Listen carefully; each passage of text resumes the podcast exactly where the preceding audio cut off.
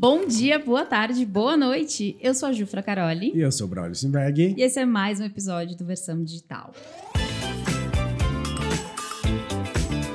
Gente, vocês podem ver que tá caindo neve. Vocês estão vendo a neve caindo? É porque tá menos 20 graus onde a gente tá gravando. Então, se por acaso eu parar de falar, é porque eu congelei, tá? Verdade, que foi? Entendi, não? É. Mas vamos falar o seguinte. Você. Você é aquela pessoa que fala assim: não, eu nunca vou conseguir nada da minha vida. Não, tô devendo 100 reais lá pro vizinho. Ai, vizinho me cobra todo dia. Ah, eu não sei o que eu vou fazer. Aí eu fiz o quê? Eu trouxe uma pessoa, duas no caso, que estavam devendo tipo 800 mil reais. Uhum. E aí hoje eles já faturaram mais de 20 milhões. Uhum. Parece que quitou a dívida, não é mesmo? Eu também acho. Né? Sobrou uma graninha ainda pro café, hein? Uhum. Então vamos e... conversar. Pensei que sim. Você que fica aí todo episódio falando assim: você interrompe o seu marido, você interrompe o seu marido. É porque você não vê isso, porque eles cortam, mas eles não vão cortar dessa vez. Né? Obrigado. Né? Vamos continuar de onde parou, então. Se apresenta o convidado e a convidada, então. Não, fica com você. Uhum. Bom, gente, então eu tô aqui com o Éder Brado e com a Louise Carvalho. Sejam muito bem-vindos e obrigada por terem aceitado o nosso convite. Imagina, uhum. gente, obrigada por terem nos convidado, viu?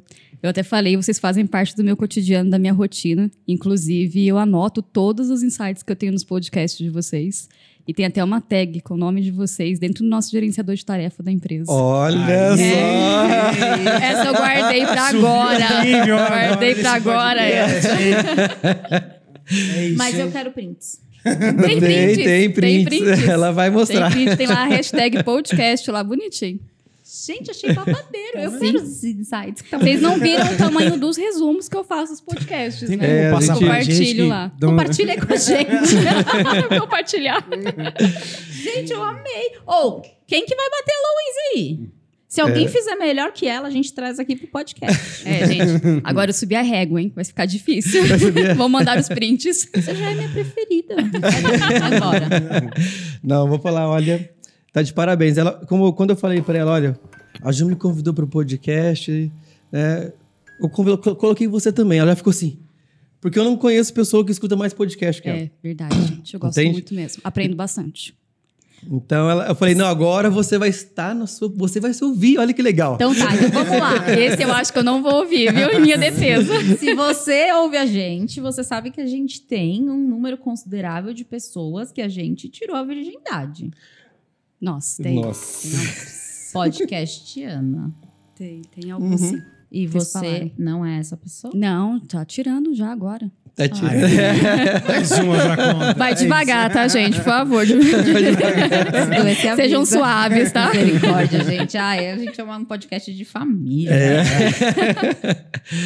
Bom, primeiramente, uhum. obrigado. E antes da gente começar, se apresentem aí para as pessoas que não conhecem vocês, fala um pouquinho de vocês e aí uhum. depois a gente vai voltar um pouco na história, vai para frente, a gente vai contar todo esse o que aconteceu aí, por que ficou negativo e agora como que tem 20 milhões na conta, é, é uma loucura A gente está tentando escalar o povo do mapa mental, uhum. mas o povo do mapa mental não tá trabalhando. É, hoje vai ser difícil, porque hoje tem história. Então, gente, hoje tem história. Primeiro, primeiramente, obrigado pelo convite, né? Fico muito feliz e honrado mesmo desse convite que vocês fizeram para mim. Tudo bem não que é eu levei primeira... seis meses, né? É, não trazer. levou seis meses, né? Foram três semanas de tentativa, né? Não, não, não. Desde a hora que eu falei, você não quer gravar comigo? E aí, tipo, foi um. Olha, é verdade. E aí eu nunca você mais. Viu como ele esquece? Graças você, a Deus. Você viu, né? Que ele não tava lembrando não, uma hora e seis meses. Você, olha. É, então, agradecendo, né? Quero já mandar um beijo pro meu pai, pra minha mãe. Eu espero que a, depois desse podcast eles entendam o que eu faço, porque até hoje eu acho que eles não entendem mesmo. Depois de 10 anos né, trabalhando, eles não entendem. A gente vai ajudar. Né? Mandar, um, mandar também um abraço pro meu filho, que ele adora, né? YouTube, essas coisas. Então ele vai ficar muito feliz, né? Verdade. Mandar um abraço pro Raulzinho. E pra minha equipe da OBF, da Essência também. Sem eles, tudo que eu vou contar aqui não seria possível. Alguns mais antigos, né? Passaram todos os perrengues com a gente. Hoje a gente tá melhor. Então eu quero mandar um abraço para eles aqui desde então. Para quem não me conhece, né, meu nome é Adriano Prado. Eu sou estrategista em marketing digital, né? Então já trabalhei com desde afiliado, já prestei serviço, já prestei consultoria e hoje eu tenho minha agência de lançamentos, né? Nós lançamos pessoas que são apaixonadas por ensinar.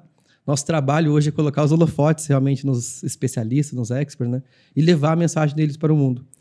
E além disso, eu estou com minha sócia na vida aqui e também nos negócios.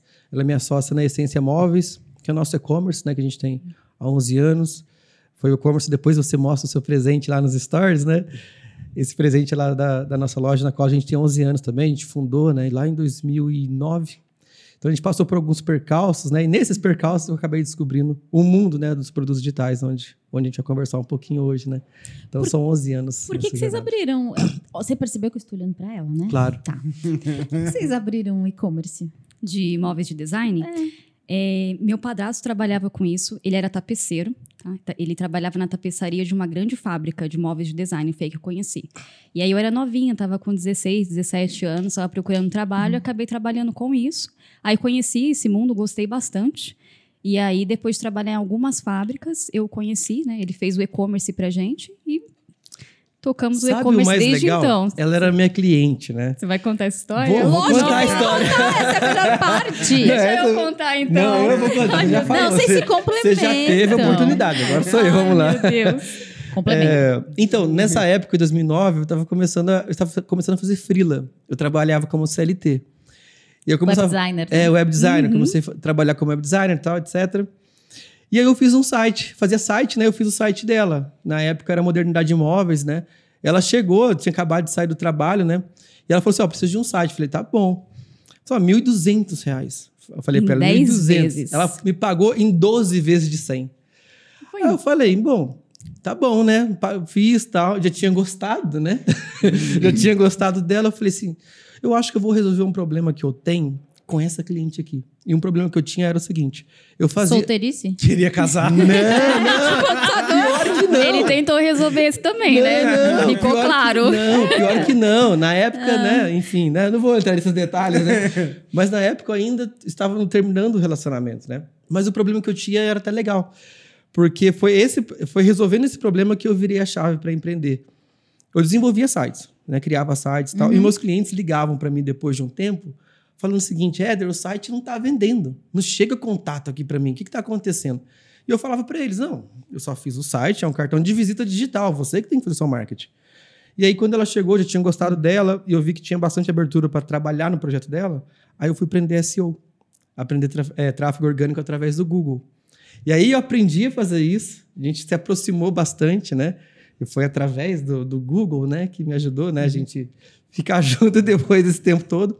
Mas aí eu acabei, né, começando a empreender mesmo. A virada de chave realmente na minha vida do CLT para empreendedorismo foi quando eu vi o resultado, né, desse trabalho no- na loja dela, né, na época. Aí, essa loja, né, foi do padrasto dela, né, com, com a mãe dela, né, elas fizeram essa sociedade. E nesse meio tempo, né, alguns problemas aconteceram entre eles. Eu falei, olha, vamos fazer o seguinte, vamos criar outra loja, a gente deixa essa loja para eles. Aí ela ficou doida quando eu falei isso para ela assim. Não, mas foram dois anos e meio de trabalho, isso aqui é lá, etc, tal. Eu falei, olha, a gente morava em São Paulo, né, em Guarulhos na época ainda. Eu falei, a gente vai para Cruzeiro, onde eu morava, né? Se tudo der errado, eu continuo fazendo o site. Né? Mas se der certo, a gente vai ter uma história legal, né? E aí a gente mudou para Cruzeiro. Deixa- fica Cruzeiro? Cruzeiro fica perto de Aparecida do Norte. Hum. A gente mudou para Cruzeiro, onde os meus pais moram, né? E a história ela começou a se construir ali. E na semana que eu mudei para Cruzeiro, eu tinha uma meta, assim, quando eu era, trabalhava na CLT. Meu sonho era trabalhar na UOL como web designer. Na semana, na semana que eu mudei, re- recebi a ligação de uma entrevista que eu tinha feito, assim, há oito ou nove meses. Ó, você não quer trabalhar aqui? Eu falei, não. Estou construindo uma loja online, eu estou focado nisso. E O aí pessoal começou, achou que ele era montou- louco, né? O dono da vaga achou esse rapaz é louco. Completamente. É, aí foi um negócio assim, não, vou- tô construindo minha loja de novo, né? Eu já sabia o caminho, né? Então a gente acabou construindo depois a Essência Móveis. Né? 11 anos de loja, a gente construiu por quê? Foi uma coprodução mais ou menos, né? Porque eu tinha conhecimento de marketing, ela tinha conhecimento dos fornecedores. A gente juntou esse conhecimento. Aí surgiu a loja, um mercado muito bom, a gente resolveu trilhar esse caminho. Tá, não, mas é, é mentira, né? O quê? Que mentiroso. O mercado muito bom, a pessoa quase faliu e o mercado é, é muito bom. É muito Não, bom. mas aí realmente foi quando a gente começou, era muito bom, assim. Não tinha, tinha pouca concorrência, era, era muito pouca mesmo. Mas a gente, por exemplo, eu sabia a parte de imóveis, ele sabia a parte de, de SEO, a parte orgânica, ele sabia vender. De né? marketing, eu sabia, fazia, eu fazia é, planejamento anual de ação de marketing. Aí fiz parceria com a faculdade. Na época era blogueira. Nossa, É, na América blogueira, blog comprava mesmo. post em blog, era um É. negócio assim, sabe? Então, Vender a gente vendia bem, tá? Mas a gente não conhecia essa parte de administração, de gestão, como gerir uma empresa. Entendi. E uma coisa é quando você está trabalhando ali sozinha, né? Por exemplo, era eu e ele. Então, eu dava conta ali do atendimento do fornecedor, tudo, e ele fazia a outra ponta é, do outro lado, né? Ele trazia os clientes para gente. Só que a gente não sabia como gerir uma empresa. E aí, quando começou a escalar o negócio, quando começou a crescer, que a gente teve o problema, né? Na contratação, em contratar pessoas para trabalhar com a gente. É, logística, depois que vai abrindo ponto, estoque. meu, a gente fez muita cagada. Muita. Assim, olha, a gente fez muita cagada, mesmo, olha. Assim. Assim, é iniciante, a gente vai aprendendo no caminho. Por isso que hoje eu falo com total tranquilidade. Eu dou minhas mentorias, porque eu já passei por muita coisa. Hoje eu vejo mentor aí, o cara tá um ano no mercado e é da mentoria. Meu, pelo amor de Deus, né? Qual a experiência que ele tem? Entende? Eu tô há 11 anos fazendo isso, posso falar. Já fiz muita cagada. Então eu posso conseguir evitar alguém de fazer uma cagada. É muita mesmo, Muito. viu? Então, ó, é já tivemos estoque, já comprei coleção. caminhão, já dirigi caminhão, já fiz as minhas entregas, a gente já teve meu estoque assim em Guarulhos, morando em Cruzeiro, já abri loja, já fechei loja. Meu, foi uma loucura assim os cinco anos. Só que aí, quando você não tem uma administração muito bem feita da sua empresa, né? E isso vale para todos os negócios, qualquer vento te derruba.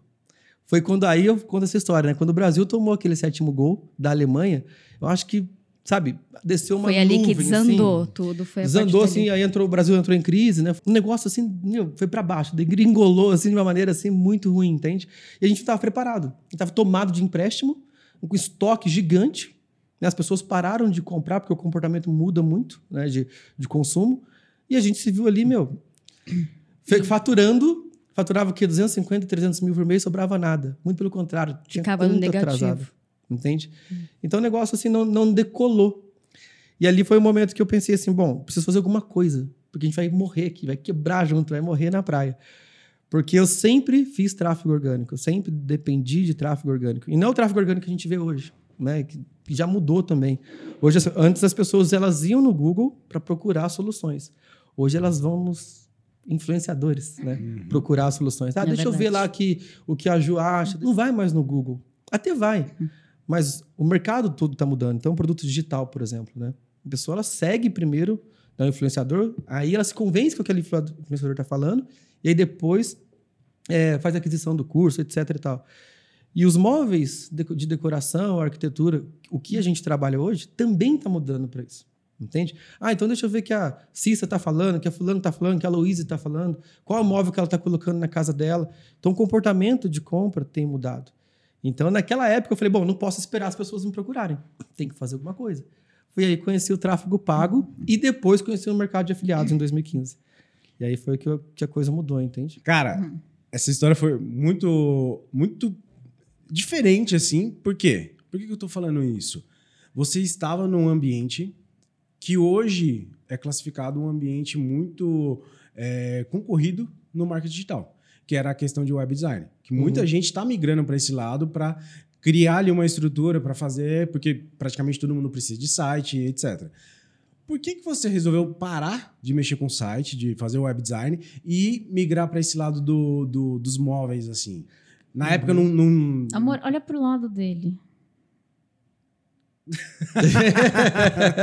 não, não, tudo bem, mas Não, poderia mas trabalhar, uma- com, pergunta- poderia trabalhar com dois É. ambientes, Não, calma. é um bicho Mas essa, é uma, mas essa é uma pergunta muito boa. Por quê, cara? Assim, olha, é, quando, na verdade, tem a questão do web designer, mas é só uma estrutura, né? Hoje, na minha agência lá, eu até brigo se a gente tiver que desenvolver um site do zero. Porque as coisas estão muito prontas, né? Então, eu já tinha visto, eu já tinha percebido meio que isso. é, é, porque eu trabalhava com, com WordPress. Eu falei, bom, a minha vida como web designer, ela tem prazo de validade. Daqui a pouco as ferramentas elas, elas vão Uhum. se atualizando, né? E o trabalho vai ficar obsoleto, né?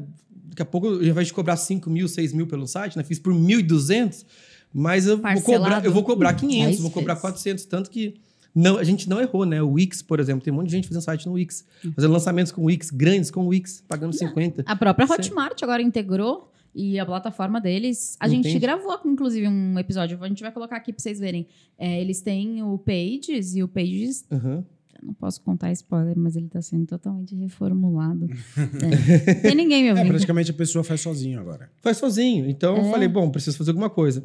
E quando eu comecei a fazer esse trabalho né, de marketing para Uhum. loja, né, de tráfego orgânico, eu comecei a fazer para os clientes que eu tinha também. E aí eu vi o resultado nos meus, nos meus clientes. Eu sempre fui assim, né? Falei, meu, preciso avançar, avançar, avançar.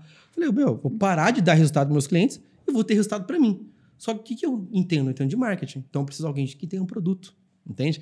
Então foi a primeira pessoa que eu encontrei disponível. Eu falei, bom, essa pessoa aqui, ela tem o produto, ela tem expertise de fornecedor. Eu falei, vamos criar um negócio. E eu vou fazer o que eu sei para o meu negócio. Eu sempre fui assim, entende?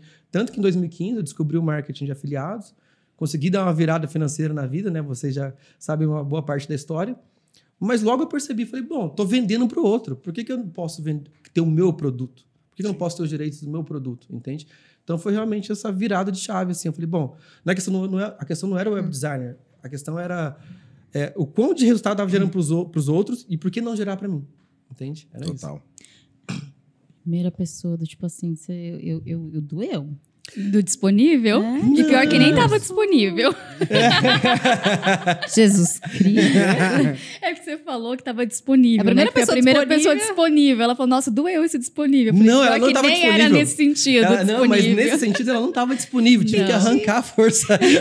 Tá vendo? A gente falando de negócios e as mentes aqui poluídas. Não é pro outro lado. Olha o jeito que ele é. Se você falar assim de mim, você voa pela janela.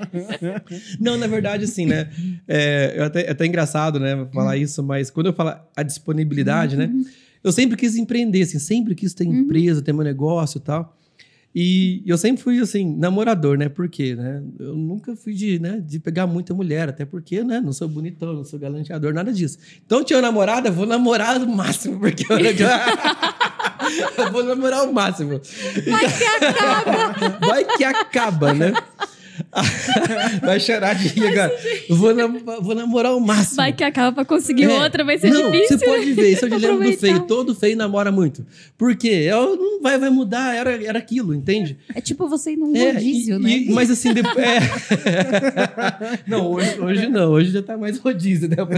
né? Tinder, essas coisas. Mas assim, mas eu sempre tive esse espírito empreendedor e eu, eu falei, caramba, né?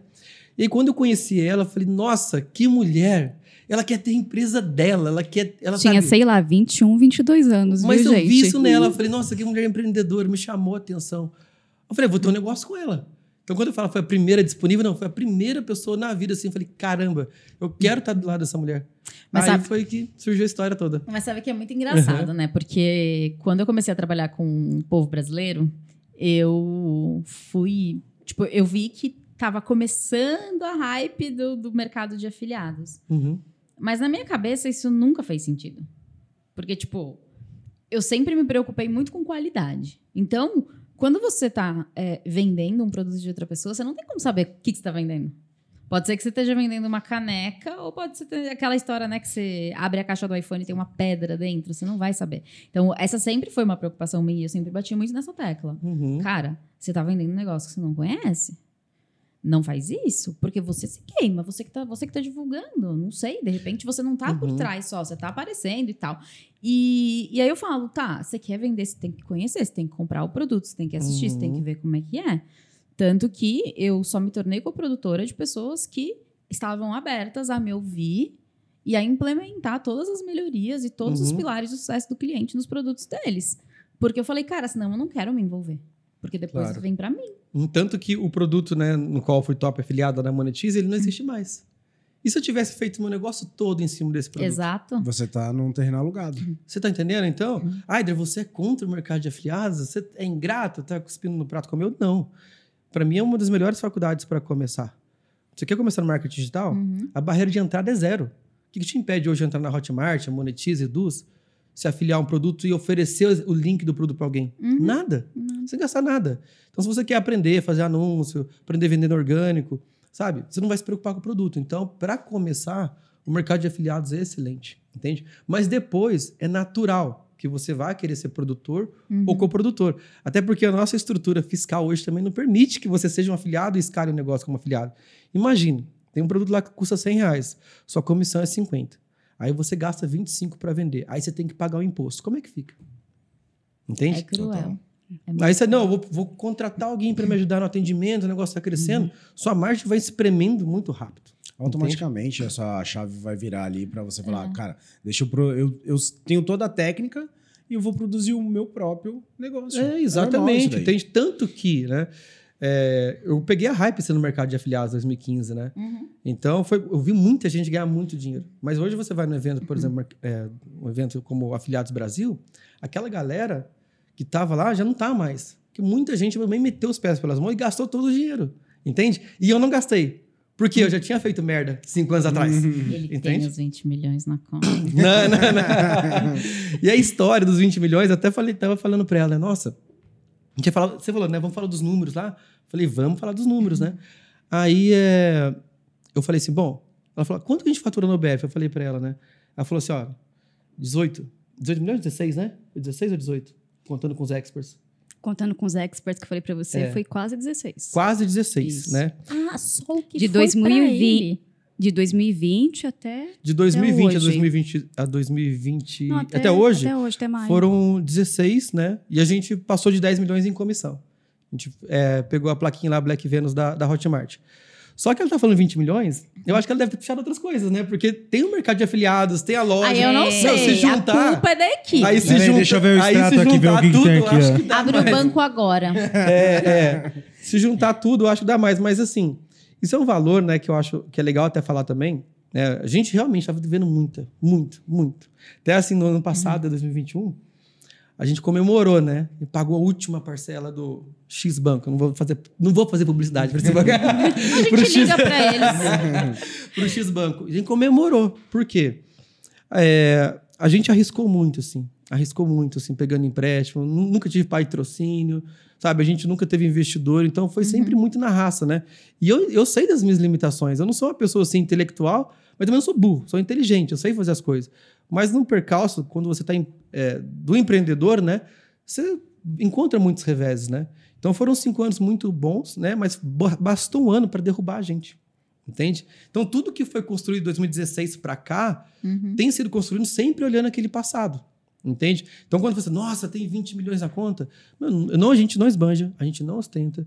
A gente pensa sempre primeiro na empresa, nas pessoas que trabalham com a gente. Tem gente que trabalha com a, tem gente que trabalha com a gente faz oito anos. Então, acho que o William, né? O William, a Ariane. Então, penso nessas pessoas. Cara, eu vou fazer merda. Pô, vou fazer um, sei lá, vou construir uma casa gigante. Vou fazer, não, agora não é o momento. Uhum. Então a gente vai escalar esse negócio, a gente quer trazer mais gente para a equipe, a gente quer crescer com a empresa. Tanto que. é, será que eu posso dar spoiler da- do, do Fire? Eu ia fazer um adendo aqui, tá? Pro sequestrador, que não são 20 milhões na conta, É. tá, gente? Por favor, seu Não, mas- sequestrador. Mas sabe o que é legal? Não de é isso. de não esbanjar. Mas eu achei muito legal o seu helicóptero que você achou. Ah. Eu achei muito bonito ele, E- último ele modelo, ligou hein? e falou assim: tem algum ele ponto aí É, perto? tanto- muito bonito. Tanto assim que a gente tem os valores, assim, você falou, nossa, foi lá no meu Instagram, não achou nada. E não vai achar, porque eu não- a gente não é essa pessoa. Não, É. vai achar. Meu amor, eu só quero que você poste foto com a sua esposa. Não, mas não vai achar, tá doido? Deixa eu vou esbanjar essa joia.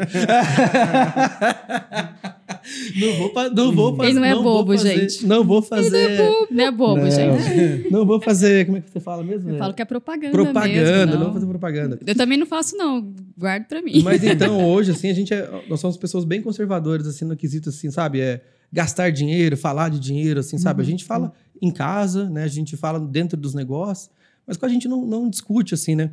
Porque o mercado hoje, quando você é, é, baliza só o mercado pelo dinheiro, você acaba. A gente está falando antes, agora nos bastidores, na questão da cultura, dos valores, né?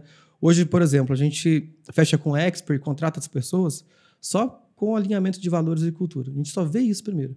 Essa pessoa ela tem fit né, com a nossa agência, com o nosso negócio. Se não tiver, a gente não contrata. Porque a gente sabe que no longo prazo isso não vai dar certo. Mas o, o interessante de você falar disso daí Hum. é duas coisas. Uma, a questão de esbanjar, Uhum. que muita gente acaba esbanjando aí para vender um- algo também e nem sempre tem aquilo ali que tá esbanjando, ostenta. E uma outra coisa, cara, quanto mais você tem, não necessariamente você precisa mostrar. Cara, Ninguém você pode, saber. Ninguém precisa saber. O importante é o que você está vendendo. É. Está é, transformando a vida das pessoas? Uhum. Beleza, então é isso que importa. Não importa o quanto Então, mas aí conta. que tá. Você quer. é, fazendo uma analogia, né? Quando você tem dinheiro, né? Você ganha dinheiro.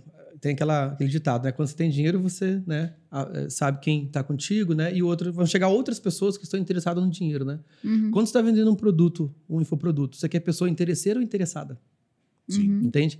Se você só ostenta, você vai ter pessoa interesseira. Uhum. Provavelmente essa pessoa não vai ser um bom aluno, ela não vai ter uma transformação. E o seu produto também, de repente, não está tão bom porque você está preocupado né, em ostentar. Eu não estou assim é, é, demonizando quem faz isso. Você tem que mostrar os frutos do seu trabalho, Sim. o resultado do seu trabalho. Mas não pode ser só isso. Isso não pode vir na frente, entende? E como é que você tem pessoas interessadas? Através do que você ensina, através do seu conteúdo. Se a pessoa não consegue compreender o seu valor, ela não é uma pessoa interessada no que você tem a ensinar. Ela está interessada no que você tem. Total. Entende? Então a gente tem que tomar um, um certo cuidado. A gente toma um certo cuidado com isso. E isso sou eu, né? É a minha opinião, tá tudo bem. Outra pessoa pode ter outra opinião. Mas é, eu tomo muito cuidado com isso, né? Até porque, falando de negócios, né? Pô, a gente faturou aí mais de 20 milhões. Vou colocar todos os anos mais de 30, 40. Mas quanto de dinheiro que a gente tem no bolso? Né? Isso eu não vou falar porque o sequestrador pode estar ouvindo. Ah, ele vê esse extrato aí, gente. Mas assim, ela é uma pessoa assim, né? Eu, eu sempre fui muito é, lado emocional, né, da coisa, né? Ela, ela gosta dos, dos, dos temperamentos, então ela já me enquadrou no colérico. Então, o colérico é aquela coisa emocional, né? Chapa quente e tal. E ela é bem mais assim, conservadora e tal. Então, ela cuida dos números. Então, ela pode até falar um pouco mais sobre isso. Mas também, é, quando, né? Até falando para você aí que está ouvindo, né? Quando a pessoa fala assim, olha, o cara faturou 20 milhões, imagina, ele faturou, mas quantas vezes ele pagou, quantos salários ele pagou durante todos esses 10 anos? Quantos impostos ele pagou durante todos esses anos? Quanto de investimento ele fez em- equipamentos? Nem essa sala aqui, sei lá, deve ter uns 40, 50 mil de equipamentos aqui de filmagem. As pessoas não veem isso. Então a gente tem que, a gente vive numa vitrine que chama Instagram e quem está assistindo tem que ter esse discernimento para tentar separar o joio do, do trigo. Ó, isso aqui é de verdade, isso aqui é de mentira. Mas Entende? isso é tão real porque é engraçado. Todo mundo que fala comigo fala assim, Ju, mostra mais suas coisas e tal. Eu falo, não quero mostrar as minhas coisas. E quando eu fui gravar o da teoria prática, que foi que é onde eu ensino a criar um produto digital do zero, eu gravei em casa com meu celular, eu gravei, eu editei, eu subi, eu criei a página, eu fiz o suporte, eu fiz questão de fazer tudo sozinha. Porque eu queria mostrar para os meus alunos que você consegue fazer milhões É isso. com algo que você faz sozinho. exatamente. Uhum. Quanta hipocrisia seria se eu gravasse num estúdio e falasse, É ah, verdade. não, faz em casa. Mas é, Exatamente. essa é a questão. Só que eu, eu tenho certeza que você compartilha disso. É muito mais difícil pra gente. É, Porque, por Sim. exemplo, todo mundo fala assim, ah, é, comprando seu curso eu vou faturar um milhão. Cara, talvez. A pessoa quer o resultado, né? Ela acha que vai comprar o seu curso e imediatamente ela vai ter aquele resultado, que é o que ela vê o pessoal, sim, quando o pessoal ostenta tudo, é essa a impressão que ela tem, né? Exato. Que ela vai E- e comprar e, vai impressão- sair Todo pronto mundo ali. mostra que é fácil. Exatamente. Exato. E não é fácil. É, e eu estava até conversando com, com os meus mentorados, né, um dia desse, né? E eu falo exatamente isso para eles. Olha, o que eu passo aqui para vocês, você, qualquer um pode fazer. A gente chegou a Black Venus da Hotmart, o meu expert, ele grava screencast CPL. Ele grava com a câmera dele. Ele está lá em Brasília. A gente quase não se... A gente se viu... A gente... Encontrei ele duas vezes na vida. Dois anos e meio trabalhando com ele. Duas vezes na vida a gente encontrou. Então, o que eu faço, qualquer um pode fazer. Desde que arregace as mangas e, e- e coloque realmente né, energia na, naquilo. Entende? É muito isso. Mas eu só quero voltar num ponto que você falou dos afiliados. Uhum. Nunca, eu sempre fui contra, mas tem um ponto que eu acho que é legal. É você fazer uma renda extra. Por Uhum. exemplo, é, assim como eu falo, meu, é muito difícil você pegar um produto que você não conhece. Eu jamais pegaria como afiliado alguém que não sabe do que eu estou falando. Uhum. Porque vai saber o que, que a pessoa vai vender. Aí ela vai chegar lá, vai me ver lá e falar, ah, foi isso que eu comprei. Não. Então, Uhum. por exemplo, os meus alunos, os que querem, eles são afiliados. Por quê? Porque eles já concluíram o curso, eles sabem o que esperar e eles já sabem os meus valores, eles não vão Uhum. mentir. Então, Uhum. eles falam, cara, daqui a pouco sempre pinga ali uma venda de, um, de uma venda do outro, é tudo bem. O problema é quando a gente. É, é a história do ovo, né? Tá tudo aqui. Uhum. E aí? Exatamente, é. A questão Né? do afiliado, né? Eu até tenho o curso lá que eu ensino as pessoas a serem afiliados, chamado Renda Digital Perpétua. Por quê? Quando você tem uma É audiência... esse que a gente vai botar o link aqui É, embaixo. link tá aqui embaixo, tá? É, porque as pessoas chegam num perfil, ah, eu quero aprender a vender. A vender. Ó, tá aqui, Renda Digital Perpétua. E essa é uma grande oportunidade, né? Porque tem gente que tá ouvindo a gente também, tem uma audiência. Por natureza é um expert. Entende? E já ensina, mas ensina de graça. Sabe, eu, assim, eu sou coprodutor, né? Eu nunca apareci, sempre nos bastidores, eu nunca fui, assim, um- uma pessoa de aparecer no Instagram. Agora, um ano e meio, dois anos pra cá que eu estou aparecendo, né? Mas eu sempre fiquei nos bastidores. Então, é, como é que você ganha dinheiro assim? Divulgando o produto de outras pessoas, né? Então, eu fiz bastante renda extra. Na verdade, eu virei minha vida como afiliado. Mas é tudo aquilo que você falou. Quem está por trás do produto? Quem que é o maior prejudicado quando você faz algo errado? Se você é um afiliado árbitro, aquele que não aparece, o prejudicado é o produtor. Entende? Porque você pode fazer uma promessa que ele não, que não está sendo cumprida na oferta. Isso acontece muito, muito. Agora, tem produtor que também não está nem com a promessa e tem afiliado que não está nem com a promessa. Eu usei esse exemplo, né? Vamos dizer assim, é, é, exagerado, né? Para falar que você pode ser afiliado sem aparecer. Agora, você, se você resolver aparecer, você colocar a cara e você tem uma habilidade, né, para falar na câmera, etc e tal, vale muito a pena você ser afiliado. Muito. Porque aquilo é uma coisa, vai pingar. Daqui a pouco tá pingando 300 reais por dia. Você ganha 10 mil reais por mês. Só oferecendo um produto no seu Instagram. E você não tem trabalho de Não entregar. tem trabalho. Tem um livro que, assim, mudou minha percepção. Assim, vários livros, né? Mas, assim, o que gritou realmente, assim, foi o livro chamado Mensageiro Milionário. É um livro antigo, do Brendan Burchard.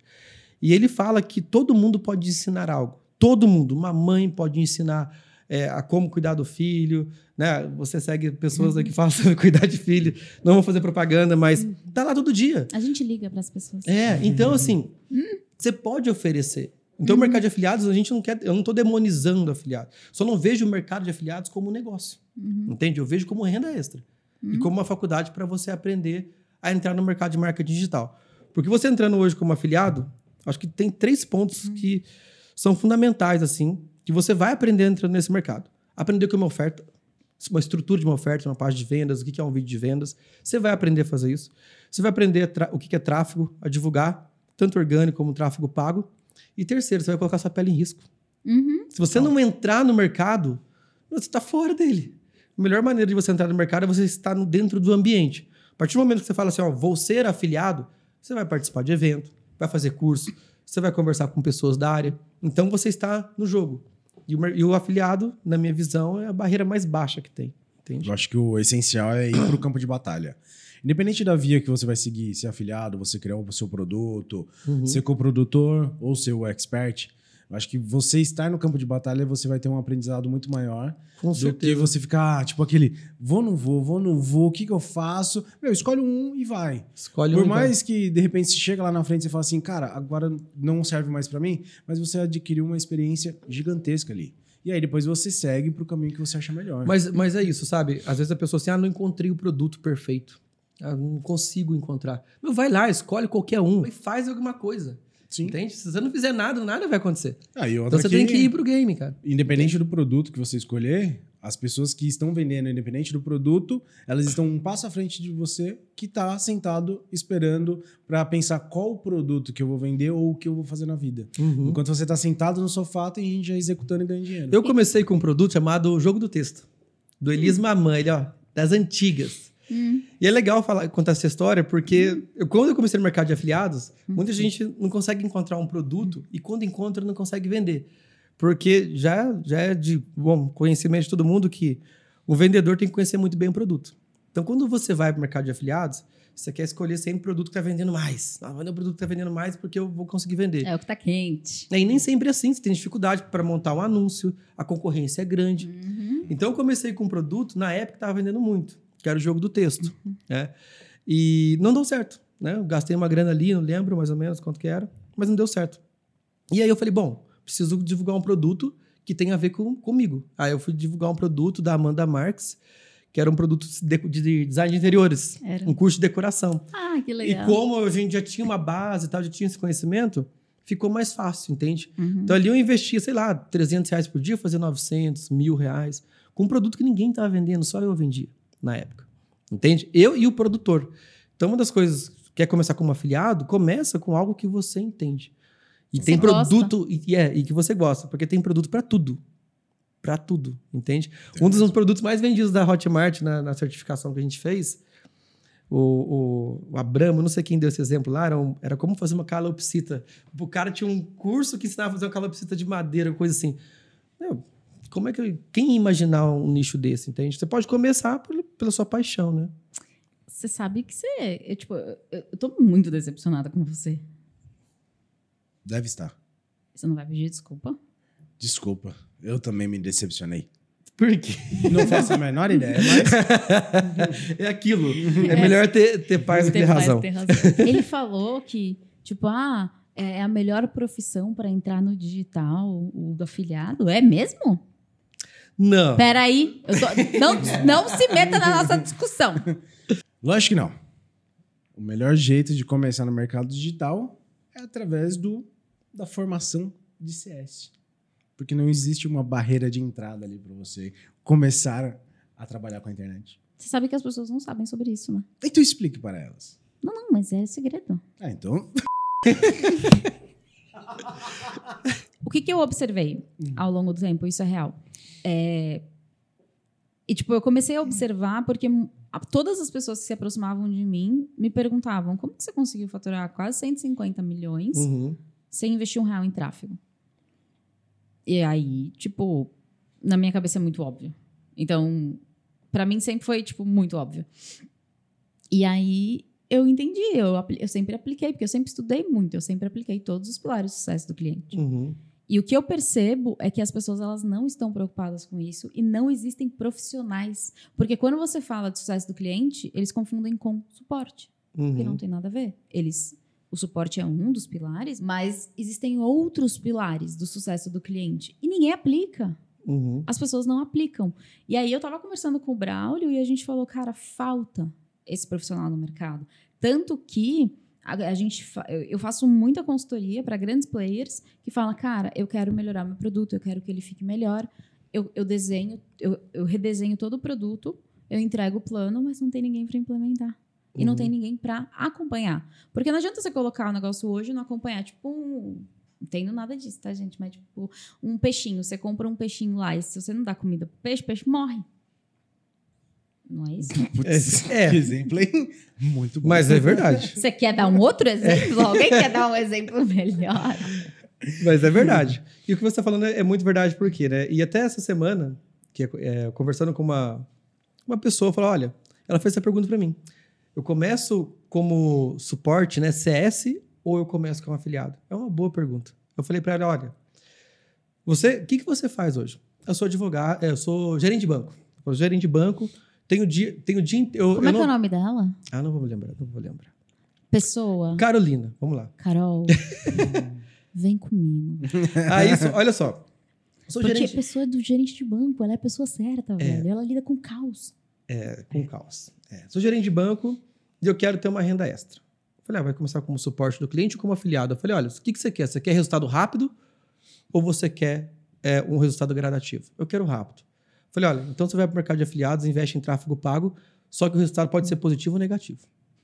Ponto. Vai ser rápido. Vai ser rápido. Ou um ou outro. Agora você quer um certeiro? Vai para suporte. Vai para vai para sucesso do cliente. Porque é o que mais precisa. Lá na agência, a gente tem três pessoas só de sucesso do cliente. Então, hoje, só para uma das coisas que a gente fez lá na agência, e, e eu vejo muito pouco o mercado fazendo isso. Porque dá trabalho, a gente, como você falou, as pessoas Eles não estão preocupadas com Eles isso. só querem vender. Né? Então, a gente fez um lançamento lá, fez 600 alunos, 500 alunos. A gente liga para todos os alunos. Liga. Pega o telefone, no WhatsApp, liga, ó, parabéns, você entrou no curso, etc, tal.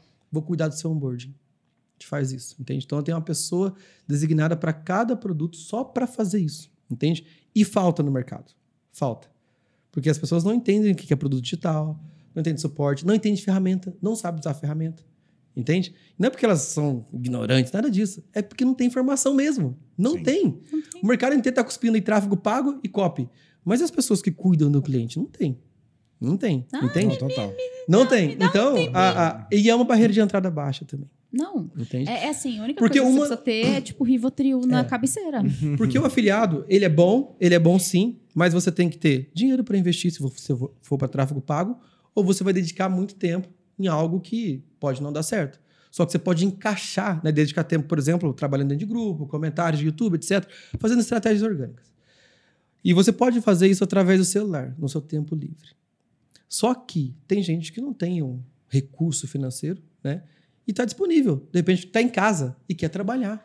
Entende? Dá para trabalhar. Total. Lá, na, lá na, na UBF, a gente. É muito legal porque eu gosto de falar isso, porque eu vejo que, que antes não existia essa possibilidade, né? As meninas que trabalham lá no, no, no sucesso do cliente, elas são mães. Elas estão próximas dos seus filhos e trabalham em casa. Uhum. É muito legal isso, cara. E qual que era a chance dela, de repente, conseguir entrar no mercado de afiliados? É baixa. Às vezes não tem, não, não tem o recurso financeiro. Não tem apoio da família. Não tem apoio de família. E não é um trabalho, vamos dizer assim, né? Ah, é renda extra. Tá lá junto com os caras vendendo produto de nicho black. É isso que vai fazer. Então, a questão do, do suporte ao cliente, né, do, do, sucesso do cliente, é algo seguro. Você pode começar, aí depois ela vai ser, ser afiliado, produtor, coprodutor.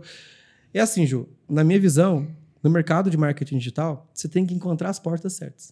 Uhum. Entende? Total. Encontrou a porta certa, aí, aí cabe a você caminhar por dentro dele. Entende? Foi o que aconteceu, acho que acredito, com você, foi o que aconteceu comigo. Né? Eu entrei no mercado digital através do web design. Entende? Eu não sabia o que era isso. Né? Eu fazia para os outros, era uma peça da engrenagem, eu fazia site. Mas eu não uhum. sabia o que era estratégia de marketing. Mas eu comecei a perceber isso e falei, opa, peraí. Se eu aprender, eu consigo gerar resultado. Entende? É, mas é muito curioso, porque eu, eu tô num caminho inverso. Eu decidi, tipo, focar em, tipo, ter bons clientes e poucos. Então, por exemplo, cara, a gente fecha a consultoria de 20, 30, 100, 200 mil uhum. para refazer todo o produto da pessoa, que tenha todos os pilares bonitinho, tem a rota, tem tudo, tudo, tudo e não tem ninguém para trabalhar comigo. Não tem ninguém, você não consegue encontrar. Porque as pessoas, elas não sabem isso. Ninguém ensina essas coisas. Ninguém ensina. Ninguém ensina. Ninguém, tipo, às vezes eu, eu, eu falo assim, tem uma frase que eu... Hum. Teve uma palestra que eu tava dando no Mastermind, que aí um, um membro começou a discutir comigo. Ele pegou o microfone e começou a discutir comigo enquanto eu palestrar. Uhum. Que eu falei, cara, se o seu aluno comprar e não assistir, por falta de incentivo, a culpa é sua. Total. Concordo. A culpa é sua, você tem que incentivar, é sua obrigação incentivar. Você tem que querer que ele tenha resultados. Uhum. Então, mas isso aí, olha, o que você está falando é tão, é tão óbvio. Mas, assim, até os caras mais experientes não conseguem entender isso. Não. Porque eles falam muito assim: ah, tem que montar uma esteira de produtos. Tem lá 5, 6, 10 produtos. Só pensa em vender. Ah, o cara não anda na esteira. Mas não vai andar, cara. Lógico Sabe por que você está fazendo a estratégia para fora e a estratégia dentro do curso? Se o curso é uma bosta, se o cara não concluir o curso, ele não vai andar na esteira. Pode fazer um funil que for. Entende? Não vai funcionar. Entende? Então você tem que cuidar do produto. E aí você já viu alguém, eu não, não me lembro agora, mas você já viu alguém falando isso? Olha, a esteira do produto é assim, mas dentro do produto você tem essa estratégia de vendas. Você vai fazer um seeding numa aula. Não, não fala. O pessoal não fala, entende? Então. Me, me dá uns dois meses, vai ter. É, é legal. o mercado precisa disso. Precisa. Porque tráfego pago tem bastante. Copy tem bastante. Não, Mas sucesso árvore cliente, cai é, um monte aí, entende? se você ver. Entende? Então é, é realmente interessante. Mas tem uma coisa que eu acho muito curiosa. Hum. Que inclusive aconteceu comigo. Eu estava numa mentoria, eu fazia parte de uma mentoria quando eu abri as minhas vendas pela primeira vez. Uhum. E eu tinha colocado na minha, na minha cabeça uma meta de vagas. Porque, como eu disse, eu fiz tudo sozinha e eu ia fazer também um suporte, tanto técnico quanto de conteúdo uhum. sozinha, para mostrar que dava. Então, tipo, eu tinha um limite de vagas. Uhum. E aí eu encerrei o carrinho em, acho que foi uma hora e 45, alguma coisa assim. Tava durante a mentoria e tal, falei, ah, já encerrei e tal. E aí a mentora falou assim: ai, parabéns, é, finalmente acabou. Eu falei: não, acabou de começar. E eu ouço muito isso, as pessoas falando assim: ah, vamos abrir as vendas, a gente se vira para entregar. Como assim? Eu vejo pessoas que vendem cursos eles não estão nem gravados ainda. Mas eu discordo desse ponto. A gente vai discordar um pouquinho desse ponto. Por quê? Não, uh... Assim, a questão da, da, gravação do curso, né? É, eu acho que é uma coisa importante até falar, porque o mercado todo fala assim: olha, não grava o curso, lança primeiro, depois você grava o curso. Eu acho que tem um meio termo. Não é gravar inteiro, mas também não é, não é deixar de ser gravado. Você tem que ter o plano de aulas do curso. Principalmente se for a primeira vez. Mas as pessoas fazem o plano, é, meu amor. Elas que... ligam a câmera e é, não, a falar. aí não dá. Porque é inteligente você fazer o plano de aulas e gravar o primeiro módulo, o segundo módulo, e depois ir gravando todo o curso. Porque você consegue pegar o feedback através do, do, do CS dos seus alunos. E você vai ajustando o plano de aulas durante o, o percorrer do, do, curso. Entende? Então, mas não há, como não há preocupação com isso. Nenhum. Entende? Ah, vamos primeiro montar a oferta, até porque uma oferta, a CPL, toda a história, toda a narrativa do seu perfil, do seu Instagram, é etc., começa no seu produto. Hum. Porque se você for olhar, fica a narrativa, é a maneira que você conta a história. E você não conta uma história sem pé, sem cabeça. Tem sempre o começo, meio e fim. Uhum. Então, o que, que você quer? Tudo que você quer é que as pessoas entrem na sua história, para elas sentir parte da história. E quando elas entram na sua história, elas querem construir a própria história. Só que para ela construir a própria história, o que, que ela tem que fazer? Ela tem que comprar seu curso. Entende? Então, você não pode abrir um carrinho sem saber como é que é o curso. Entende? Então, é uma coisa assim que. Aí o pessoal fala, ah, mas o mercado de lançamento está saturado. Eu fico puto quando, uhum. quando eu escuto isso, porque nem começou. É a mesma coisa falar assim. Ah, eu o mercado isso desde 2013. O, mer o, mercado de filmes está saturado. As pessoas não têm mais paciência para assistir filmes de duas horas. É a mesma coisa. O que existe é história ruim e história boa. Entende? Então, se, se o mercado entender isso, vai começar a nascer lançamentos, eventos, né? Eventos bons. Eventos com narrativas com começo, meio e fim, eventos temáticos. E outra coisa também que é um absurdo é lançamento está acabando. Quando as pessoas pararem de gostar de evento, aí também eu acredito que o lançamento vai acabar. Porque desde criança a gente gosta de ano novo, de Natal, de Páscoa, Dia das Mães, dos namorados, dos pais. A gente espera por esses eventos. A gente se prepara, a gente viaja, a gente compra presente. E o que, que é um lançamento? Lançamento é a abertura do carrinho, não vamos confundir as coisas. Antes do lançamento tem o quê? Tem um evento. Se o evento for bosta, ninguém vai participar. Mas se for bom, as pessoas vão ansiar por aquele evento, vão esperar aquele evento. Entende? Então, para as pessoas participarem desse evento, elas têm que estar dentro de uma história. Se elas não estão na história, não vai para o evento. Mas sabe Entende? o que me chateia? Hum. Que, sei lá, 99,999% dos esforços é pro evento. E aí chega no produto. É, é tem uma tarja, história, tem uma tarja não... azul na Hotmart lá em cima. Que a pessoa nem trocou a cor, velho. É. Não, mas o, o grande problema, o que, é? Concordo com você que dá para ir construindo uhum. a partir da hora que você tiver uma estrutura. Mas não tem Porque as pessoas muita, não fazem. muita gente, o que, que eles fazem? Ou entrega ao vivo, porque fala, não vou gravar, para uhum. poder testar e pedir o feedback. Só que o que acontece? As pessoas não pedem o feedback. Ninguém e, pede. E não, e quando pede, não usa. é isso que eu ia chegar. Eu falo, cara, não é enfeite. E outra coisa que a gente já pegou um expert ele falou: não, eu sempre faço pesquisa com todo mundo, eu tenho uma lista gigante de pesquisa. E você já usou alguma vez? Não, então tá lá. Eu falei, então não serviu para nada essa pesquisa. Nada. Porque se você não lê a pesquisa que você está fazendo com seus alunos, qual feedback você está tendo? Uhum. Aí dá aquela interrogação na cabeça da pessoa, aí começa a. Eu falo, pesquisa não é enfeite. Você está uhum. usando de enfeite o negócio. Será que rola um medo na cabeça da pessoa, da crítica? Eu não, acho que não. Eu acho que faz para cumprir tabela. É, fala mas assim, não ó, tem o entendimento. falaram que tem que fazer uma pesquisa. Tá, mas e qual o próximo passo? O próximo passo é você absorver tudo o que tem naquela pesquisa uhum. e pôr em prática. Ou melhorias, ou tirar alguma coisa que não está funcionando, enfim. Mas as pessoas não vão para o segundo passo. É tipo, tá, beleza, cheguei nesse passo, e agora o que eu faço? Aí travou e para por ali. É, o, o, o que acontece, né, assim, a questão né, também da, da construção do curso, né? É, preciso de um curso realmente, uma formação para explicar isso. Porque, ah, legal então, eu vou receber o feedback dos meus alunos e meu curso vai ser em cima do que eles querem. Também não. Uhum. Porque se for em cima do que os alunos querem, vai virar um Frankenstein e você não vai conseguir causar transformação. E não é só isso. Eles Entende? não têm como querer uma coisa que eles não conhecem. Exatamente. Entende? Então você vai fazer o plano de aula, vai gravar lá o primeiro e o segundo módulo. Por quê? Você que está fazendo o curso, você procrastina. Ah, não estou com o curso pronto, não vou lançar. Eu vejo todo dia isso. Ah, não tenho curso pronto, vou lançar. Meu, então faz o plano do curso, grava o primeiro e o segundo módulo e lança. Porque se tiver uma, pessoa lá, você vai ter que gravar o curso inteiro. Entende? Você vai se comprometer. Porque eu tenho muito disso no mercado. Como você não está sendo cobrado, você não vai fazer. Tem, É, tem mas gente que eu precisa. já vi gente devolver dinheiro. Tem, tem gente. Não, Bastante, mas, na mas verdade, né? acontece. Muito. Acontece, acontece, entende? Essa, essa- a minha irmã comprou um curso um dia desse, ela pediu dinheiro de volta. Porque o curso não estava pronto e era de um player gigante. Gigante, gigante. O curso não estava pronto, foi uma merda a entrega, ela pediu dinheiro de volta. É, Entendeu? Aí frustrou. Por quê? Porque esperava outra coisa. A apresentação, a embalagem é, É, maravilhosa. é isso, o evento. O evento Entende? é isso. Descem do helicóptero. Mas isso é um grande. real. Isso é um grande problema, porque às vezes uma pessoa que não está inserida nesse mundo digital vai lá e, com a pandemia, muita gente foi a primeira vez que fez compra online. E aí você vai lá e compra o produto. Uhum. E aí chega lá, o produto ou é ruim ou não teve a entrega. O que acontece? Essa pessoa, ela já tinha receio de comprar na internet. Ela E aí agora ela vai espalhar pro, pro Uhum. resto da vizinhança, no grupo da família, falando assim, cara, esse negócio digital é horrível. E acaba queimando o mercado Não, isso é- é. por causa dessas coisas que Mas, acontecem. mas sabe quando, quando os produtores né, e os criadores de, de- de cursos né, vão começar a olhar com isso com mais carinho?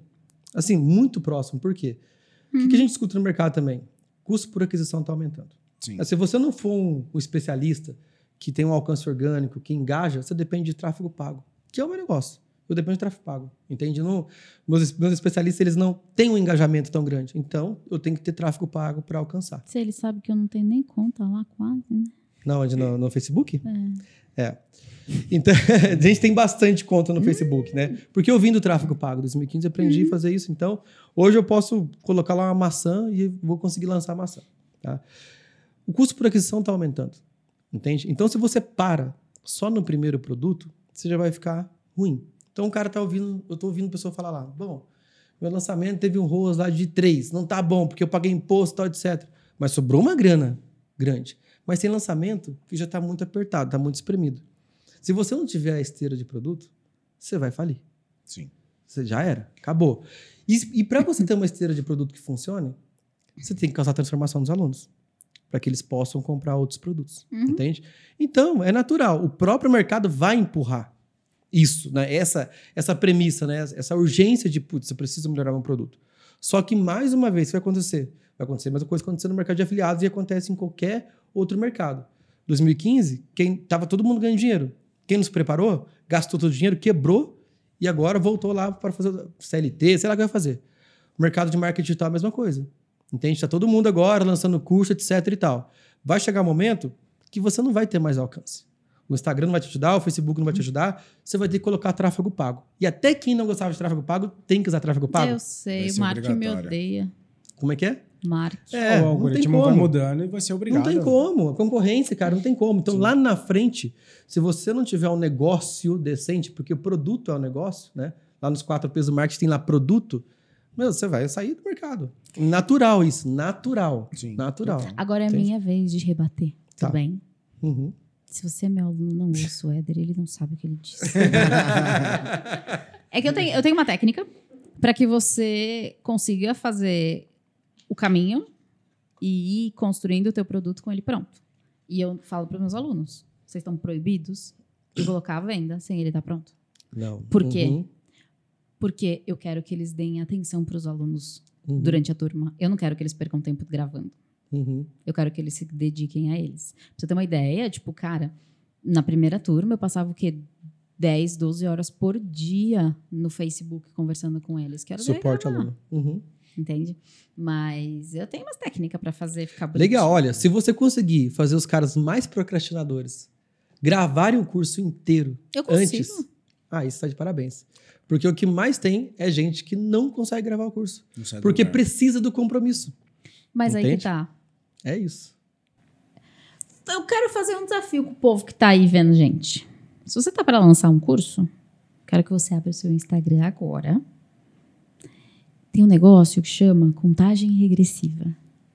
E aí você vai colocar e vai falar a data que você vai lançar o seu produto. Foi assim que eu lancei o meu. E vai lançar sem gravar. Não, eu lancei, eu lancei o meu assim, tipo, eu não, eu, eu fiquei adiando, Uhum. tipo, eu não queria sair dos bastidores, eu adiei, adiei, adiei. E aí um dia, eu não sei quem foi que falou, bota o negócio. Cara, eu botei, eu falei, Aí você sai. Aí você vai ter que assumir, o- você assumir o compromisso, você vai ter que fazer. eu, a hora que eu Entende? coloquei o cronômetro na tela, Uhum. Era a gente virando madrugada, porque lá em casa, assim, eu juro pra você, os, os, os, eles, eles, eles duvidam que a gente mora no 14 andar. Porque você não tem noção. Parece assim que a gente tá no autódromo. É bizarro quando a gente Parece tá fazendo que a moto live. tá passando no corredor. Não, assim. não, não, é surreal. Então, a gente gravou, tipo, de madrugada. Porque não tinha como gravar durante Não, o dia. né? Era impossível. Então, tipo, a gente começava, sei lá, umas 11. Só que aí, umas 5 e pouquinho, a gente tinha que parar, que passava, começava a chegar os ônibus e tal. É, mas eu falei, cara, eu botei o Uhum. negócio na tela. Eu tenho que ter o que vender. E eu vou, e eu vou fazer exatamente o que eu prego. Claro. eu não uhum, vou vender um negócio que não tá pronto. uhum. De jeito nenhum. Porque eu não sei o dia de amanhã. Eu não sei como vai ser o meu esporte. Então, desculpa, eu discordo. Mas tá tudo bem, a É, gente tá tudo bem. Eu acho, que, eu acho que assim, o mercado de marketing digital ele vai se adequando. Mas deixa eu. Vamos, Hum. vamos, vamos mudar um pouquinho o rumo da história aqui. Vocês é, passaram por várias fases e vocês têm hoje agência de lançamentos. Uhum. Hoje, como que vocês separam o relacionamento do trabalho? Como vocês trabalham juntos e quem cuida do quê dentro do negócio? Eu posso agregar uma outra pergunta? Hum, Diga. Você aceitou de boa, assim, ele ir para um mercado de afiliados? Nossa, não só aceitei, como agradeci que ele tenha ido. Esse mercado de afiliados, na verdade, foi o que salvou a gente ali em 2015, 2014, 2015, porque assim, a gente estava num. Com a essência, a gente estava num nicho que era da classe média. A gente não estava bem nichado nessa época. E ali na, em 2014, quem mais sofreu foi a classe média. Então a gente não vendia. E as dívidas só estavam acumulando. Tinha empréstimo, tinha tudo para pagar. E foi o mercado de afiliado, foi graças a isso, as vendas que ele fez no mercado de afiliado, que ele trouxe esse valor para quitar com os bancos, para a gente conseguir segurar até a gente conseguir mudar o posicionamento e voltar a vender. Então não é que eu aceitei numa boa, não. Agradeço muito que ele tenha É, feito na isso. verdade, teve, teve até briga, né? Ah, você fica aí com um monte de coisa, você fica estressado, você fica louco. Você lembra que a gente brigou por causa disso? É, mas eu vou fazer um adendo, É. né? Porque foi nessa época que a gente se separou. Foi. É. Peraí, desses babados Olha que a gente tá. Essa parte eu vou É contar. por isso que ela aceitou de boa. Ela foi embora de casa. Tipo, eu não tinha muita roupa, opção, né? A gente se separou. Tá, mas conta aí o babado. A gente ficou um ano e meio, né, separado. Acho que foi ali no final de 2015 para 2016. Final de 2015, eu acho que a gente se separou. Só que a gente continuava sócio da Essência e tava assim, tava, tava acumulando e a gente decidiu fazer o seguinte: eu ia procurar uma consultoria financeira para a Uhum. gente aprender a administrar a empresa. Uhum. E ele ia procurar um outro braço para conseguir trazer recurso para a gente sair daquele buraco que a gente estava. E foi isso que ele fez. E falam que a gente conhece a pessoa quando a gente se separa Uhum. dela, né? A gente estava separado, as dívidas esta- estavam todas no meu nome, a empresa no meu nome, eu estava lá na essência e ele vinha do mercado de afiliado e ele trazia o dinheiro para quitar o empréstimo X, depois empréstimo Y. Hum. E foi assim que a gente se recuperou, foi graças, a, foi graças a isso. Mas sabe que isso é muito, é muito, é muito interessante, né? Tipo, eu falo, cara, o digital é uma coisa que muda vidas. E se tem uma coisa que pode destruir relacionamento é problema financeiro, né? Não, não. Uma, eu acho que é a principal coisa, entende? Porque você fica. Imagina, você não consegue viver. Eu cresci numa família que, assim, né? Meus pais agradeço a tudo, tudo que, que eu tenho a eles. Mas sempre eu vi em casa. Ah, conta atrasada, boleto tá chegando, né? SPC. Sempre vi isso em casa. E eu falei, não, quando eu tiver minha vida, eu não quero. Se ela sabe, eu tenho pavor de conta Ele atrasada. tem horror de verdade. tenho assim, horror. Um dia de atraso de qualquer conta, pode ser uma conta de 10 reais. Ele fica Eu fico no sisudo o dia inteiro. assim. Sério, eu não, eu, não, eu, não, eu não admito, assim, sabe? Não, não gosto, não gosto. E que para quando você espera acabar a gasolina do carro para abastecer? É mais ou menos, né? Mas Mas o é- pior é que essa parte sou eu que faço também. Como que você tolera isso? Olha, a gente tem um problema, viu, Brau? Vai fazer o quê? Acontece? Mas assim, olha, aí voltando, né? A gente. O que, que ela, ela cuida do administrativo da empresa, né? Das finanças, e eu cuido da- das vendas, do marketing, entende? Então a gente separa bem assim. Agora, ah, separa a vida, eh, a vida pessoal da, da vida profissional. É impossível. A gente é impossível. Mas assim, olha, a gente tem uma rotina que a gente conseguiu se encontrar. Porque até antes da pandemia, a gente sempre teve escritório físico, pessoas trabalhando com a gente e tal. E o meu sonho sempre foi fechar o escritório e morar na praia. Era isso, era o meu sonho, sempre esse. Falei, eu contava os dias, mas eu não sei quando ia acabar. Aí veio a pandemia. Aí o cara espirrou aqui em São Paulo, veio da Itália, né? espirrou em São é. Paulo. Falei, ó, todo mundo em casa, ninguém volta mais para trabalhar. A gente foi trabalhar em casa e, e eu falei, deu um mês, eu falei para ela, não quero mais o escritório, vamos fechar o escritório, todo mundo trabalhar em casa. E aí eu vi que o que a gente tinha construído de processo, de rotina, de checklist, funcionava muito bem. Porque o pessoal começou, continuou trabalhando em casa e muito melhor até. Uhum. Até eu continuei trabalhando bem. E a gente trabalha em casa. Aí começa assim, né? Muita gente não consegue trabalhar em casa. Briga, aquela coisa toda, não consegue separar o profissional do pessoal. Então, quando eu falei para ela, olha, a gente saiu lá do, do escritório, a gente precisa de uma casa com uma edícula, com um escritório no fundo. Então, o que acontece? Tem escritório, né? trabalho no escritório, fechou a porta, acabou, vai para casa, né? conversa normal, etc. Então, a gente tem um, um ambiente separado, assim, e a gente segue a rotina, pra ritual. é, ritual. Eu não, tra assim, eu não trabalho de terno, eu não, não sou esse tipo de pouco. Trabalho de chinelo e short, tô nem aí, né? Mas também não trabalho de pijama. Então, assim, ah, eu trabalho. Eu não trabalho de pijama. eu não consigo. Nesse Porque... inverno eu tenho feito live de pijama com meus alunos. Então, eu não consigo. Então, eu, eu tenho que fazer minha rotina, assim, e ela também faz a rotina dela. Ela se maqueia e tal. Mas a gente faz a rotina. Então, meio que a gente consegue separar, assim, realmente. E a gente tem filho, né? Nosso filho tá dentro dessa rotina. A gente quer ensinar para ele o que é uma rotina. Uma criança precisa de rotina, né? É. Então, não dá pra, né? Então, em relação a isso, bem tranquilo, assim, sabe? A gente dividiu bem as tarefas. A gente né? é bem tranquilo, assim. A gente não é muito de brigar também, né? Não. não. Ela não briga comigo. Eu gosto de brigar, é. ela não briga. o meu temperamento, eu sou fleumático, eu sou bem mais tranquila assim que ele. É bom que faz um. Não é irritante quando você quer brigar e a pessoa não quer brigar ah, com sério? você? Eu fico de mau humor. É, você tá lá tentando, tentando, é, a pessoa nada, não, é. velho. É. Nossa, é ruim. Reage! é ruim, é ruim. Não, e eu sou da turma do depois a gente conversa. Quando estiver mais calmo, a gente conversa. Nossa, eu não consigo tolerar Não, eu isso. sou da turma do resolva agora. Exato! Tem que falar. Você acha que eu vou dormir? Você acha que eu vou conseguir fazer alguma coisa, é. me concentrar? Eu preciso trabalhar, você precisa resolver isso comigo. É isso. E assim, não e é resolver sorrir. Não é pra ficar emburrado. Olha... Mas, eu sou desse jeito, eu sou desse jeito. Mas sabe o que, que é, é, curioso? Tirando a parte do sorrir, né? Eu resolvo e fico emburrado. Cara, eu sempre fui conhecida de ser tipo Ferrari, assim. Eu vou de zero a 100 muito rápido, mas uhum. eu volto muito rápido. Uhum. Então, assim, tipo, meu, eu... Tô de boa. Ele não.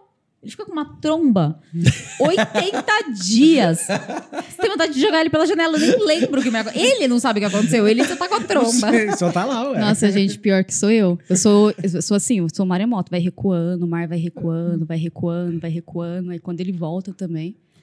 Mas sabe que isso é um problema. É. Eu falo é pra... algo que eu me corrijo, que eu até peço para ele, que eu tento melhorar bastante isso, porque eu vou guardando, vou guardando, vou guardando. De repente a pessoa nem sabe o que é. Exato. Eu tá falo um, pro Braulio. Uma onda cara, em cima dela. Tipo assim, ó, tem um cílio aqui. Avisa. Porque você não vai avisar, você vai engolir. É. Aí vai não sei o quê, vai engolir. Vai engolir, uma hora você vai explodir. É. é verdade mesmo. A gente verdade. podia mudar os dois pra ter, fazer terapia. Sei é, lá. também acho. ah, porque vocês dois não precisam. Nossa, Ai, gente, é maravilhoso. Entendi. Acho que é maravilhoso. Gente, ela me, ela me conheceu hoje, ela já, tá, ela já tá falando que eu sou louca. Não é possível. Vamos mudar esse assunto de novo antes que. Mas aproveitando, vocês trabalham juntos, tudo isso. Eu quero que cada um dê três dicas tanto você quanto você. Três dicas hoje de.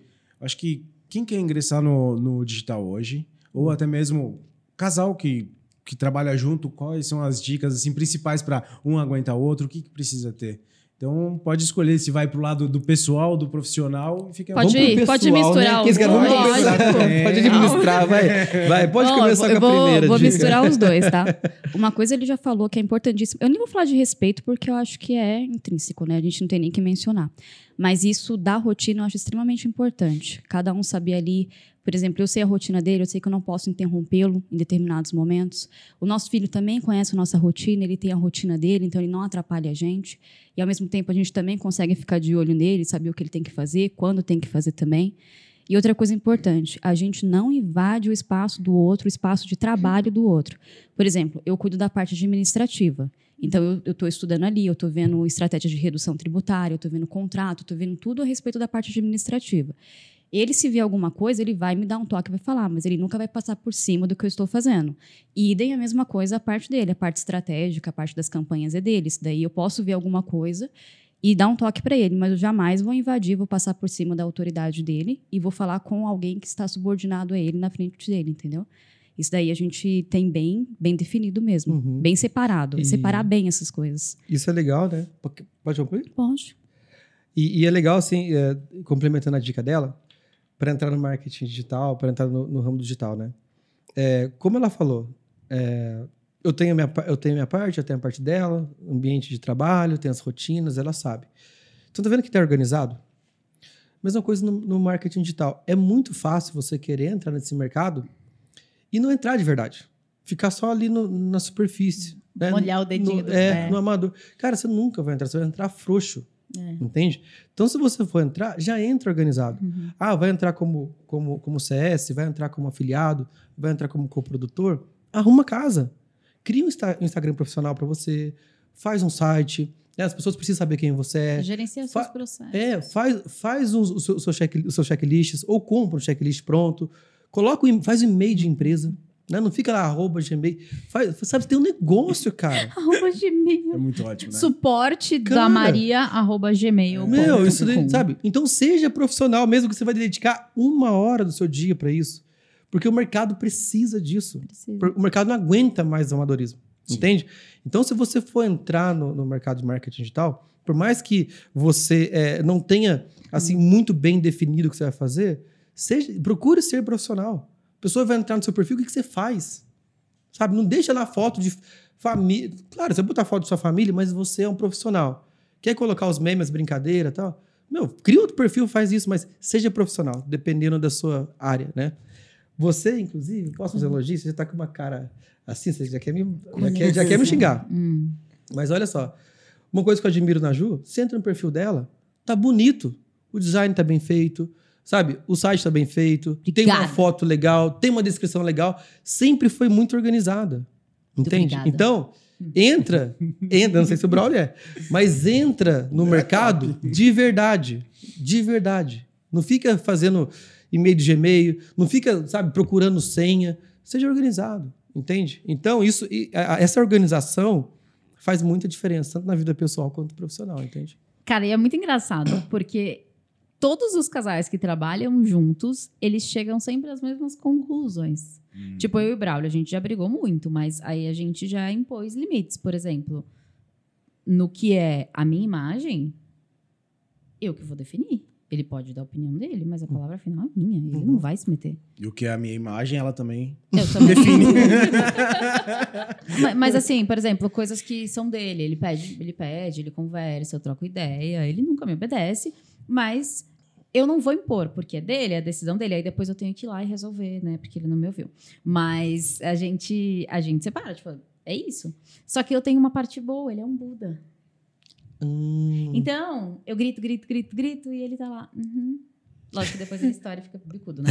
Mas, mas essa parte é importante. Tipo, você, você definir assim, que parte é minha, que parte é sua, e quem vai dar a palavra final.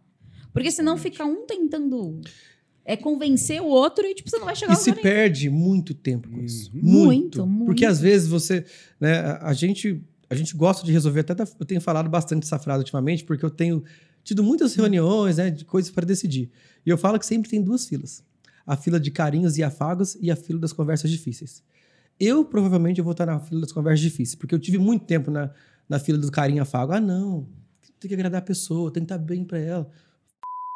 Tem que estar resolvido, entende? Depois de resolvido, você não vai brigar. Então, por exemplo, eu resolvi que ela vai cuidar das finanças. Tem coisa errada lá, eu vou falar.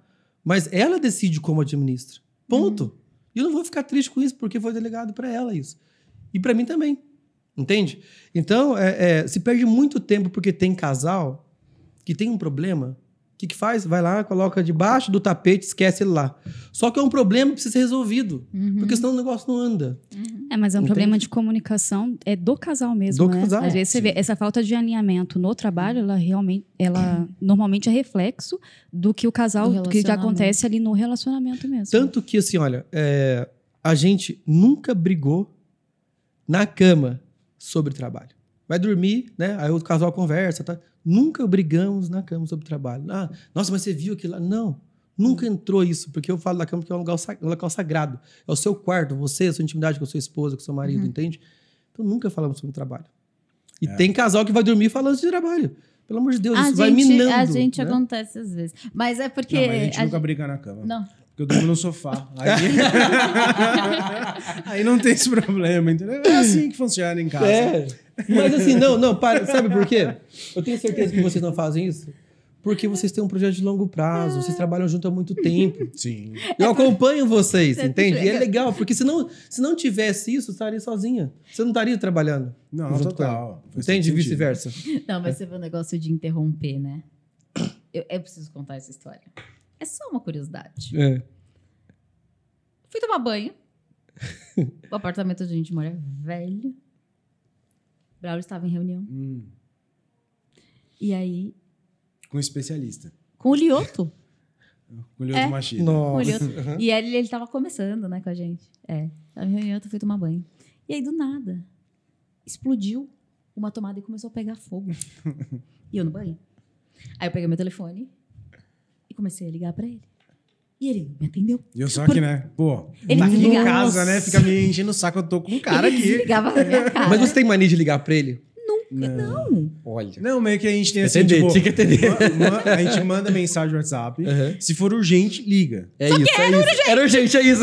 E se, e se for mais urgente, grita. Não, não, não, mas aí o que, que aconteceu? E, tipo assim, eu tenho um código que eu desenvolvi com uma amiga minha, que agora todo mundo que, que tipo, tá próximo a mim sabe.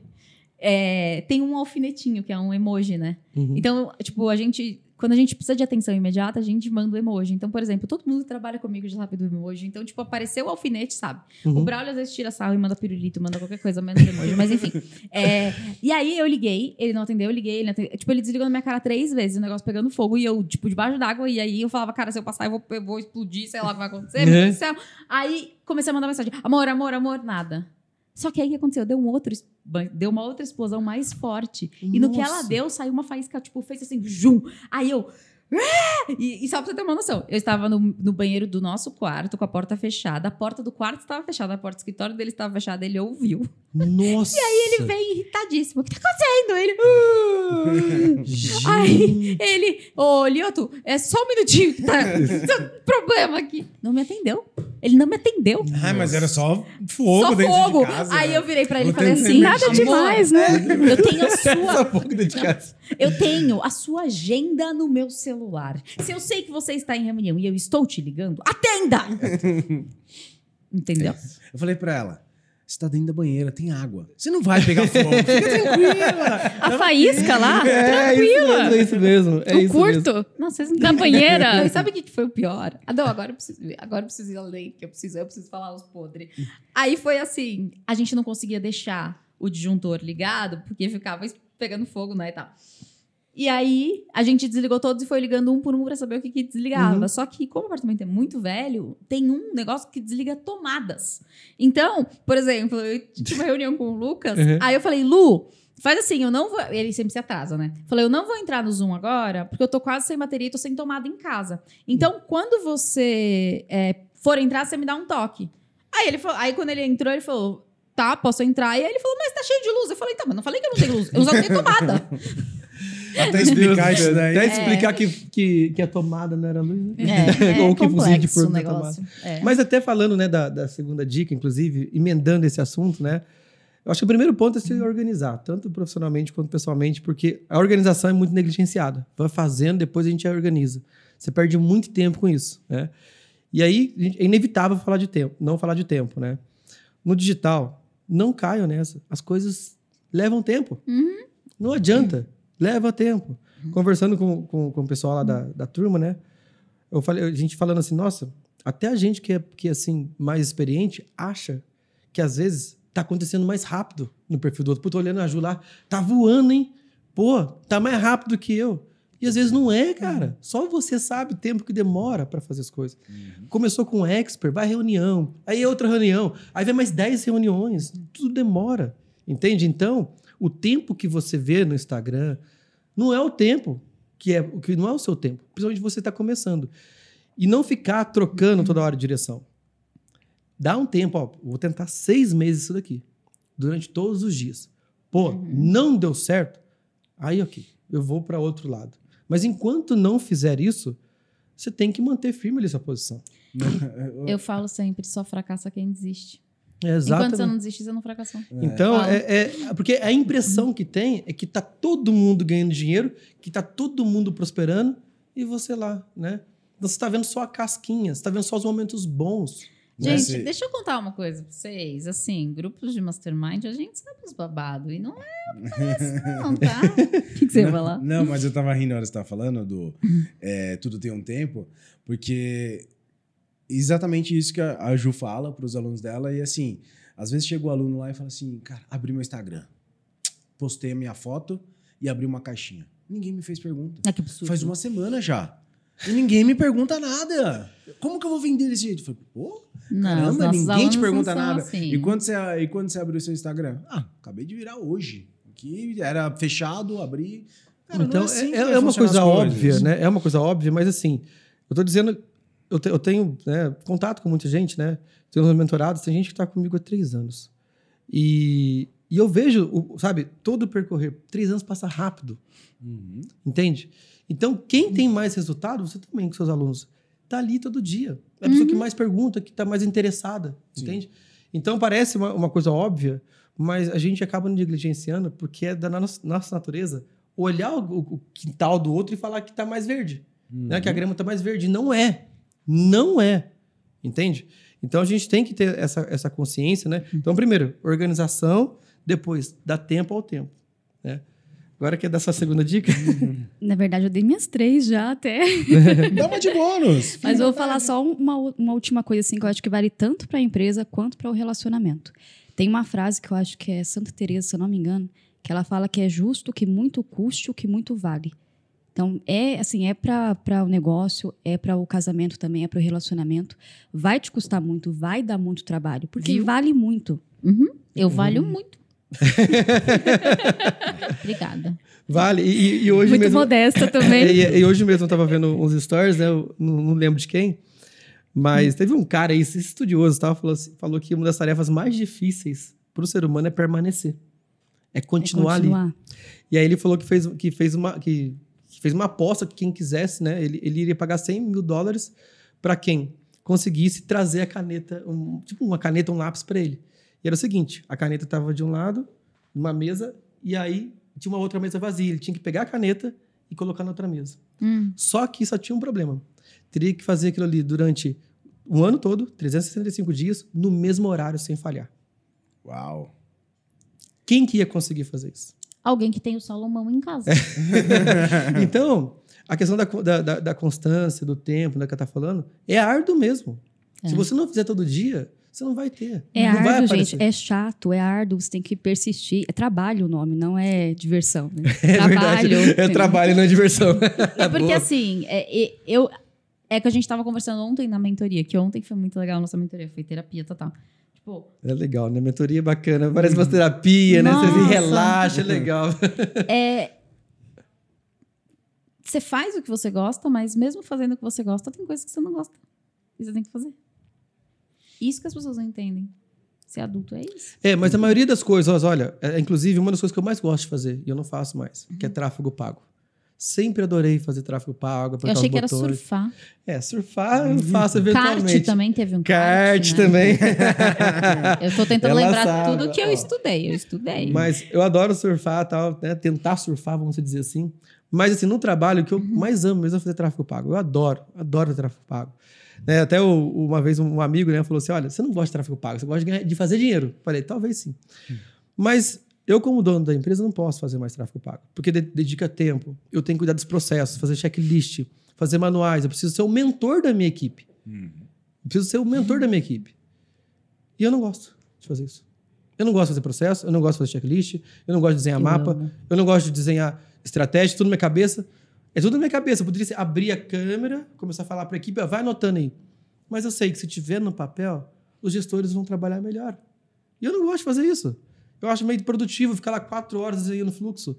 Mas é o que dá vida à empresa, é o que dá velocidade para a empresa. Entende? E que dá autonomia pro time também, né? Só que aí, o que- aí tem uma coisa que depois disso vem mais e eu gosto pra caramba, que é o resultado. É ver o dinheiro lá na conta. Isso eu gosto mais. Então, por isso que eu topo né, fazer as coisas eu que eu não posso te gosto. passar um pix. Assim. Mas é é uma montanha russa, né? Tipo, faz ali, aí caiu o dinheiro na conta, fica feliz, aí vem o imposto, fica chateado de novo. é uma loucura isso daí. Mas é, e, e essa questão né, da, da- de estágios de, de empresa, né? Toda empresa ela tem os, os estágios, né? Tem lá, o, sei lá, o, o, o baby, depois tem o jovem, depois tem o estágio de maturidade. E quanto mais seu negócio vai crescendo, né? Você tem uma empresa, mais você faz tarefas chatas. Porque você está indo mais para o estratégico, entende? Então você não é aquela coisa, ah, você tem que fazer o que ama. Não, você tem que acabar amando o que você faz. É isso, é isso que vai sustentar. É o todo dia ali, a, a frequência, a constância, né? Porque vai ter dia que vai estar. a maioria dos dias vai estar de mau humor, né? Eu sou um cara bem humorado, mas eu consigo ser muito mal-humorado. Eu tenho os, os meus altos e baixos. TPM? É, mas Pesada. assim, que TPM? Ele, né? Eu- eu- não, ela não tem. Não, não. Geralmente é o homem que tem. É, Eles eu- que acham que a gente Mas tem de verdade, né? Não é brincadeira. Tem, É. tem. Procura pra você ver. Tem uma época do mês que o homem fica mais. Eu quero Ah, te fazer que uma para com pergunta. isso. Foi sua mãe que me Eu quero- falou. Para com isso, eu não tô. Para, droga. droga. Ó, Maria da Penha aí, gente.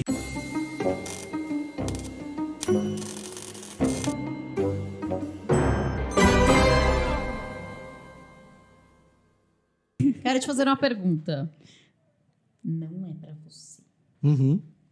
Eu quero saber de você, um dos maiores perrengues que vocês já passaram no digital. Ah, no digital? Uhum. Nossa.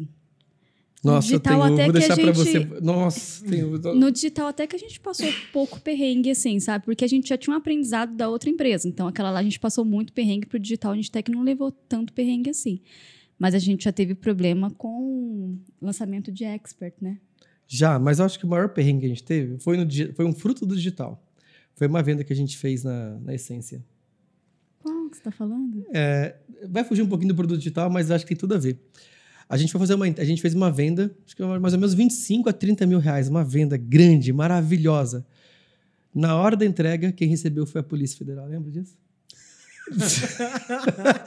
Foi a- você lembra que teve uma entrega Eu acho que a é mentira, polícia foi receber.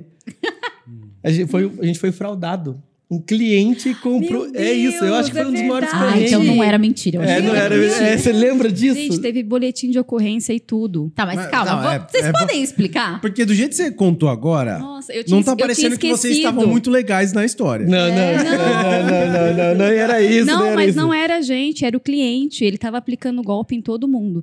Tem muito isso, assim, das vezes a pessoa ah, é, pega uma empresa que está parada há muito tempo, aí ela transfere e ali ele começa a dar golpe em 30 Uhum. dias, porque é o tempo do faturamento, né? Da 30 dias vence o faturamento. Então ele dá golpe pra caramba nesses 30 Assim, o dias em faturamento todo é o seguinte, mundo. A gente, quando, como a gente vende móveis de design, as empresas podem faturar com a gente e a gente paga Isso. 30 dias Uhum. depois. Elas pagam vamos 30 dias depois pra gente. Uhum. E aí, só que essa empresa tinha feito isso com um monte de loja, um monte mesmo. E algumas já tinham vencido, eles já tinham percebido e aí começaram a fazer os boletins de ocorrência. Então, quando a transportadora chegou lá para entregar, quem recebeu foi a Polícia Federal mesmo. Foi a polícia. Foi. Foi o negócio mais louco, assim, que eu... Mas, mas né? eu não sei o que, que ele tinha feito de tão grave, o que essa empresa tinha feito de tão grave, porque a Polícia Federal não se mete assim, né? Mas já devia ser uma quadrilha que estava há muito tempo em investigação, Se alguma você trabalha coisa. na Polícia Federal, conta pra gente o que que é grave. a gente é muito curioso. Mas eu acho que esse foi o maior perrengue, porque dá trabalho, né? A, gente, a pessoa vai lá, compra no e-commerce, escolhe as peças, aí depois a gente manda a fábrica produzir a peça, que a gente faz as peças sob, é, personalizadas, sob medida, aí chama a transportadora, faz nota fiscal, aí vai entregar, aí na hora de receber... E para recuperar essa mercadoria, que era a prova. Então, isso era a minha Amigo, dúvida. pagaria. Nesse, nesse caso aí, volta pra vocês a mercadoria? Eu não sei o que aconteceu depois que a mercadoria ela vol- chegou a voltar. Então, É que nossa, assim, faz, fica presa, faz né, tempo, né? tempo. Eu acho que não voltou. Eu acho, não sei se foi o seguro que cobriu. Ah, tá. Porque a transportadora não chegou a entregar. Ela não conseguiu descarregar, então não teve o comprovante de entrega. limbo ali, né? Ficou num limbo. E tem um seguro que a gente paga junto com o transporte, né? Então eu não, não lembro direito se ficou por conta do seguro. Você Ou se ficou morreu. um milionário, né? Ah, 30 mil. É que eu, pe- eu que eu pensei, na hora que ele tava falando, eu pensei que ele ia falar de um outro pedido, que foi um pedido grande também, acho que foi 95 ou 100 mil, que o, o pessoal comprou para uma hidroviária, da primeira hidroviária do Brasil, compraram as longarinas, e aí o fornecedor da gente não entregou. E aí a gente não tinha contrato, tudo não ia deixar o cliente na mão, a gente conseguiu no outro fornecedor pelo dobro do preço. Tipo, pagamos para mandar as longarinas para lá. Achei que ia ser essa que você ia falar É. da venda. Não É, lembrei mas- dessa da polícia, não. Exatamente. É, também, é, teve outros perrengues também, né? Mas. Esse é o famoso investir 100 no tráfego e voltar aos 100, né? Tipo, É. Mas, É, teve, mas com imposto, né? um com mas imposto, assim- com transporte, com muita coisa. mas teve um perrengue que é mais ligado ao nosso mercado, né? E, e eu vou contar, porque eu acho muito legal para quem quer ser coprodutor, Uhum. sabe?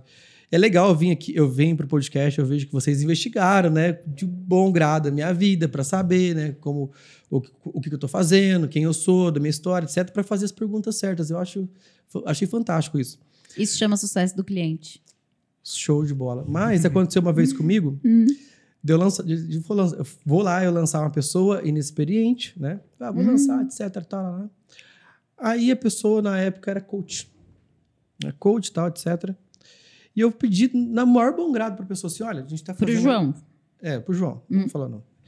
É, eu preciso do seu diploma de coach porque eu estou fazendo vídeo de vendas e eu preciso colocar as provas, né, cabais, né, das suas certificações de coach, etc, tal, né? E, e já estava o contrato assinado, tudo certinho. O cara não ficou pistola comigo? Você está desconfiando que eu sou coach? Que isso, que aquilo, etc, tal? Falou isso. Aí eu falei, meu, me tratou mal. Eu falei, ó, não quero mais. Então, qual que é a lição que ficou? Meu, investiga, cara. Sabe, vai atrás, vê se essa pessoa tem autoridade mesmo, se é aquilo que ela tá falando, porque às vezes a gente também, na maior boa inocência, vamos fazer, vamos fazer, não é aquilo. E sabe o que é o mais legal, Ju? Mesmo ele sem diploma, eu estava disposto a continuar com ele. Era só ele falar, cara, seguinte, eu não tenho diploma, cara. Eu não Mas sou ele coach. tentou enganar. Eu não sou coach. bravo, honestidade. Eu falei, ó, é né? o seguinte, vamos lá, vamos fazer o curso então, não tem problema nenhum. Ou não, dá pra gente arrumar de, de algum outro jeito, não, não, não faço questão, me explica, né? Não, ele levou pro outro lado, ele, ele acreditou que eu estava, né, meio que, pô, botando fé que ele era coach. E você sabe, no nosso mercado a gente tem que trabalhar com as provas. Né? Se, se, se tem diploma, se tem depoimento, se tem um negócio, a gente vai colocar na carta de venda, a gente vai colocar na oferta, porque isso dá sustentabilidade para nós, é, dá, dá é, base para nossa oferta. Então, aconteceu esse fato e ali eu aprendi fazer checklist de onboard do expert, etc e tal. Então, tomar cuidado, que às vezes os olhos podem brilhar, Uhum. porque o mercado todo fala de dinheiro, e você pode cair numa cilada. Esse foi um dos perrengues que eu passei, porque, sabe, foi uma coisa que, uma inocência minha, foi lá em 2018, né, 2018, 2019, o projeto estava legal, mas aconteceu esse estresse, eu falei, eu não quero mais, Mas entende? isso traz para o presente, cara. Muito presente. Uhum. Porque isso acontece direto. Não, assim, porque a gente investiga bem a pessoa, mas isso pode acontecer com qualquer um. Qualquer e eu, um, eu acho que exatamente. a gente tem a mentalidade assim: se por acaso, de repente, no próprio onboard, você pede o certificado e a pessoa já vai te criticar ou falar alguma coisa, é, não, por quê? E questionar demais, aquela pessoa já não serve para você. Já não está alinhado com a cultura. Já não tá alinhado com a sua cultura porque vocês não vão dar certo. Então é melhor perder. Ah, brother, mas o cara tinha milhões de seguidores. O cara não tá nem aí.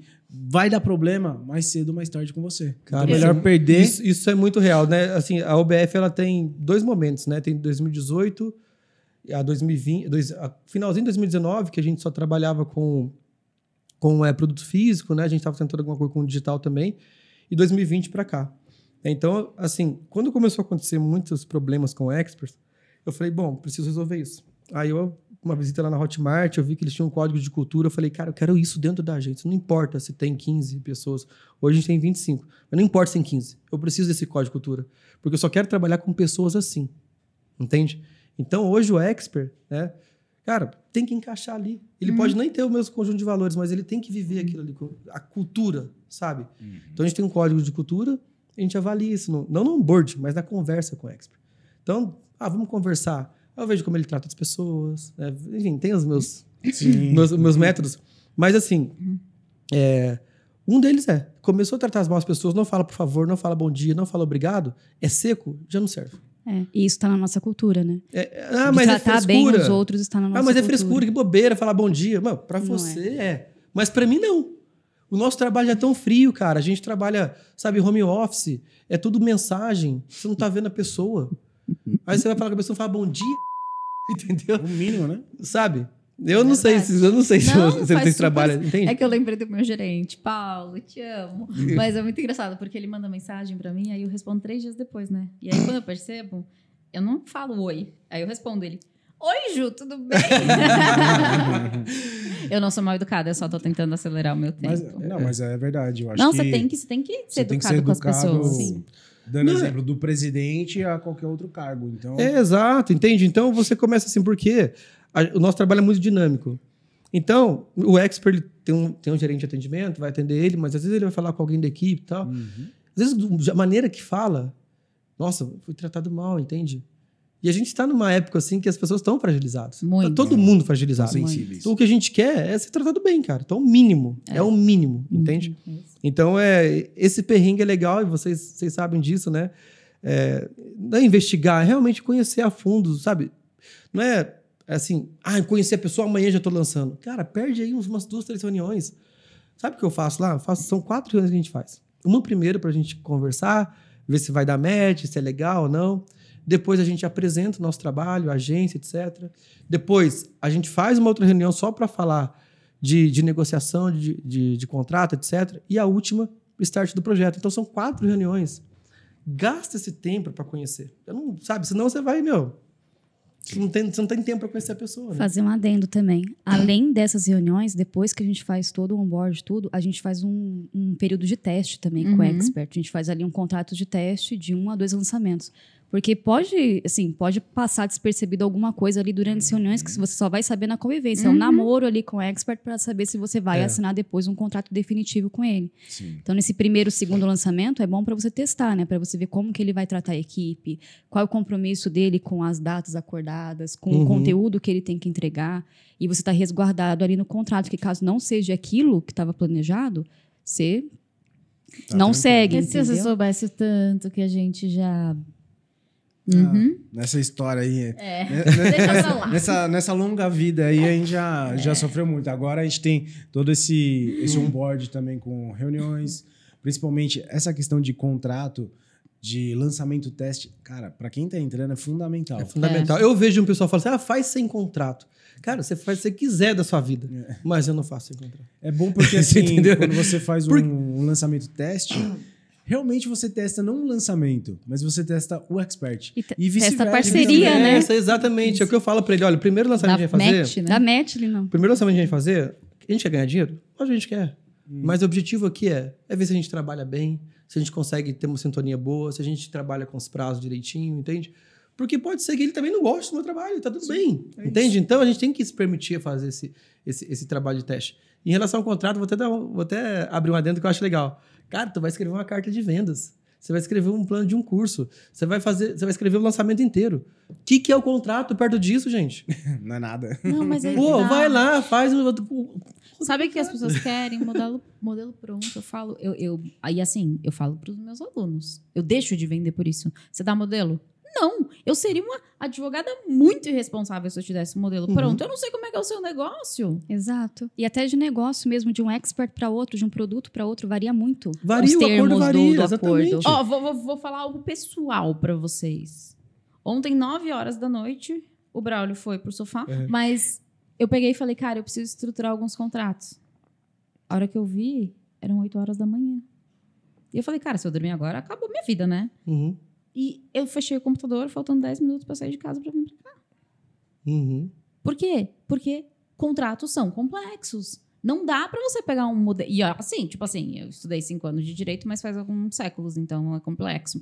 Mas não dá para você pegar um modelo pronto e simplesmente preencher. Uhum. Porque tem muitas variáveis que você tem que prever. E às vezes você nem sabe que dá. Então é muito sério isso. É, o contrato é sobre como vai acabar a parceria, né? Você deu algum problema no caminho? E- Você não tá sem recurso guardado? E aí que tá, as pessoas falam assim: ah, mas o que, que ele vai pensar de mim? Eu falo, então, contrato é um negócio que você não usa. Você não usa. Exato. É para não usar. Pô, o que, que ele vai pensar de mim? Que eu sou profissional, caramba. Exato. Se, o- se o seu expert fala assim, pô, pra que contrato? Ele não. Sabe? Já não serve. Já acende a luz. Sabe? E acende a luz. Parceria, assim, que o expert não queria assinar o contrato, foi as que deram problema pra Mas gente. deu né? problema, cara. Não foi pra frente, deu Você problema. entende? O contrato ele vai estipular se tudo der certo, o que, que vai acontecer, se tudo der errado, como que a gente vai encerrar. É, é algo muito simples, como a gente vai trabalhar. Não é para ser algo complexo. Mas quando o expert não quer assinar, aquele compromisso que ele gera na assinatura, aí você levanta a lebre que tem alguma coisa É tipo suspeito um, ali. um pacto pré-nupcial. Você não casa pensando em separar, mas você faz pensando, poxa, vai se acontecer, eu tô Uhum. resguardada. Você não quer usar, exatamente. É. Exatamente. Agora, olha só. Vocês já deram muitas dicas, eu acho que não. Não, não sei. Mas eu quero, porque assim, eu não quero falar mais com você. Tá bom. A gente já tem o Mensageiro Milionário. Qual é o seu livro? Um só? Não, você pode dar mais, não tem problema. Deixa eu pensar. Que isso, ela arranca uma lista aqui. Né, Peraí, é, Ela lê gente, muito, ela lê eu, muito. Eu li um pouquinho esses últimos anos, eu tenho lido bastante. Eu, eu melhorei bastante essa parte da leitura. Mas se fosse um único livro. Tá, eu te dou dois. Não, eu, vou- eu vou dar um que pra mim é o mais especial. Eu acho que é que se baseia todos os livros que vieram depois. É o livro de Provérbios da Bíblia. Eu acho que ele, eu até comento com você, né? Uhum. Qualquer livro que eu peguei depois para ler, eh, seja livro de autoajuda, qualquer tipo de tema, assim, a base é toda o livro de provérbios. Se você ler e aplicar aquilo ali, tanto nos negócios quanto na vida pessoal, você vai estar muito bem servido, sabe? Sabedoria não há de lhe faltar. Muito bom. Temos o Mensageiro Milionário, nem vou falar. É, não, eu já tenho uma lista imensa de livros. Perdeu Depois sua eu- chance no livro da Não, não, eu já falei, já Mensageiro soltei já o Milionário. livro. Não, mas Bom, estamos chegando ao final. E no final, eu peço para as pessoas deixarem uma mensagem. Pode ser uma sua e uma sua. Ou se vocês quiserem fazer um, um conjunto no Cada um fala uma Peraí, palavra. vamos combinar aqui. Mas aí fica à vontade. Se você quiser mandar uma mensagem de paz, uma voadora, xingar alguém, falar o que Quero xingar, Uma cara. Quero- indireta, Pô, dá uma Gostei, indireta. indireta, gostei da Já indireta. rolou aqui, viu? Já. Aí você pode olhar direto na câmera, na alma daquela pessoa que você quer dar. Se você tiver ódio, você olha pro Alê e sente ódio do Alê. Que aí depois a gente já faz aquele corte assim, ó, e pronto. né? Fiquem à vontade. Não, eu vou deixar pra você. Pra mim, a mensagem. É, o, convidado original. É, o original, pra- né? É, reserva, né? Puxa, mensagem, cara. Olha, eu vou falar uma coisa assim que eu acho que eu nunca falei. Eu acho que vale a pena falar isso, sabia? Porque assim, olha, um, um determinado tempo da minha vida, eu romantizei muito a vida e o trabalho. Ah, nossa, a vida é um filme, sabe? Vou viver uma maravilha, um sonho, tal, etc. É, e não é assim. Não é assim. Não significa que você não pode ter sonho? Não, muito pelo contrário, você pode sonhar e tem que sonhar com o pé no chão, entende? Quando eu comecei, cara, a sonhar com o pé no chão, as coisas começaram a acontecer, entende? Mesmo com as dificuldades, mesmo durante a pandemia, né, que o nosso, que o nosso negócio decolou, né, a gente conseguiu comprar tão sonhado terreno na praia, perto da, do mar. Por quê? Porque eu tava pé no chão. Eu parei de ficar pensando em, sabe, coisas assim, nossa, tem que ser assim, tem que ser assado, entende? Então, é, é, é uma mensagem, sim, um pouco fria, porque as pessoas querem mensagem quente, mas é uma mensagem fria. Mas é verdade, o CNPJ ele não tem sentimento. Então, quando você tá para o negócio né, e coloca a primeira razão na frente, a emoção pode vir em qualquer momento, porque a razão está protegendo o seu negócio. Entende? Então, a mensagem que eu vou deixar para você é o seguinte: não romantize a vida, cara. A vida é trabalho mesmo. Não, o digital tem muitas oportunidades, é um terreno fértil para você realizar qualquer sonho que você quiser. É, estamos aqui numa mesa, né? Pessoas que vivem isso, e realizam seus sonhos com o digital. Mas é trabalho como qualquer outro. Você vai ter que suar, você vai ter que se dedicar, vai ter que ter constância, você não vai ter que desistir. E segue o seu caminho. Né? Siga uma pessoa, a Ju, o Braulio, eu, Louise, ou qualquer outra pessoa. Mas siga o que, o que essa pessoa está te falando, o que seu mentor está te falando, até o fim. Acredite. Não disperse essa atenção. Não é, não é romântico do jeito que vende. É trabalho como qualquer outro. E se você se dedicar olhando sempre para os seus sonhos, você vai conseguir realizar. Entende? Então, essa é a mensagem que eu quero deixar né, para todo hein? mundo. Gostou dessa mensagem? Provável? Que isso? Gente. E eu só quero complementar com uma coisa. Hum. Não é pra fazer quebra-cabeça e pegar o que é confortável de cada um. Exato. Porque as pessoas fazem isso. Não romantize a Verdade. vida. A vida é pagar boletos. Bom, gente, eu nem tenho como agradecer vocês. Obrigada muito por terem aceitado o nosso convite. Não, eu agradeço vindo. muito. Foi uma honra. Onde as pessoas acham vocês? Eu primeiro? Uhum. As pessoas me acham no Instagram, no arroba eu.louise. Tá, e no meu Instagram só acha eu. Não, você não acha ela no meu Instagram. Ela é só no Instagram dela, tá bom? Lá no Instagram dela você me acha também. Mas se você quiser me seguir, é arroba Éder Prado. Lá você vai ver alguns conteúdos. Quando eu tô de bom humor, eu respondo caixinha. Quando eu não tô, como essa época que eu tô agora, as três semanas, não tem nada lá. Mas se você entrar, você vai ver bastante coisa lá e vai ser bacana. Muito bom. Gente, vocês me encontram no arroba ju.fracaroli. Lembrando que Fracaroli tem dois Cs, um L e aparentemente I no final. E vocês podem me encontrar no arroba Braulio Simberg. Tá, olha lá, pra você ver quanto conteúdo tem de valor. Hum. Muito. Postando todos os dias consistente. Aí. Hoje é dia 1 de abril? Olha lá que eu te sigo, hein, Braulio? Muito bom. E você pode seguir o perfil desse podcast, arroba versão digital podcast. Nesse tem alguém trabalhando, a gente paga. Ah, maravilhoso, gente. E você já sabe. Eu não sei onde você está, mas onde quer que você esteja, vão ter vários botões, gente. Aperta o botão aí, tudo. Seguir, inscrever, curtir, comentar, compartilhar. Manda para mais pessoas, ajuda a gente a chegar mais longe. Ajuda a gente a mostrar para mais pessoas que digital pode ser um caminho incrível. Gente, muito obrigada por estarem aqui. Até o nosso próximo episódio. Tchau. Tchau.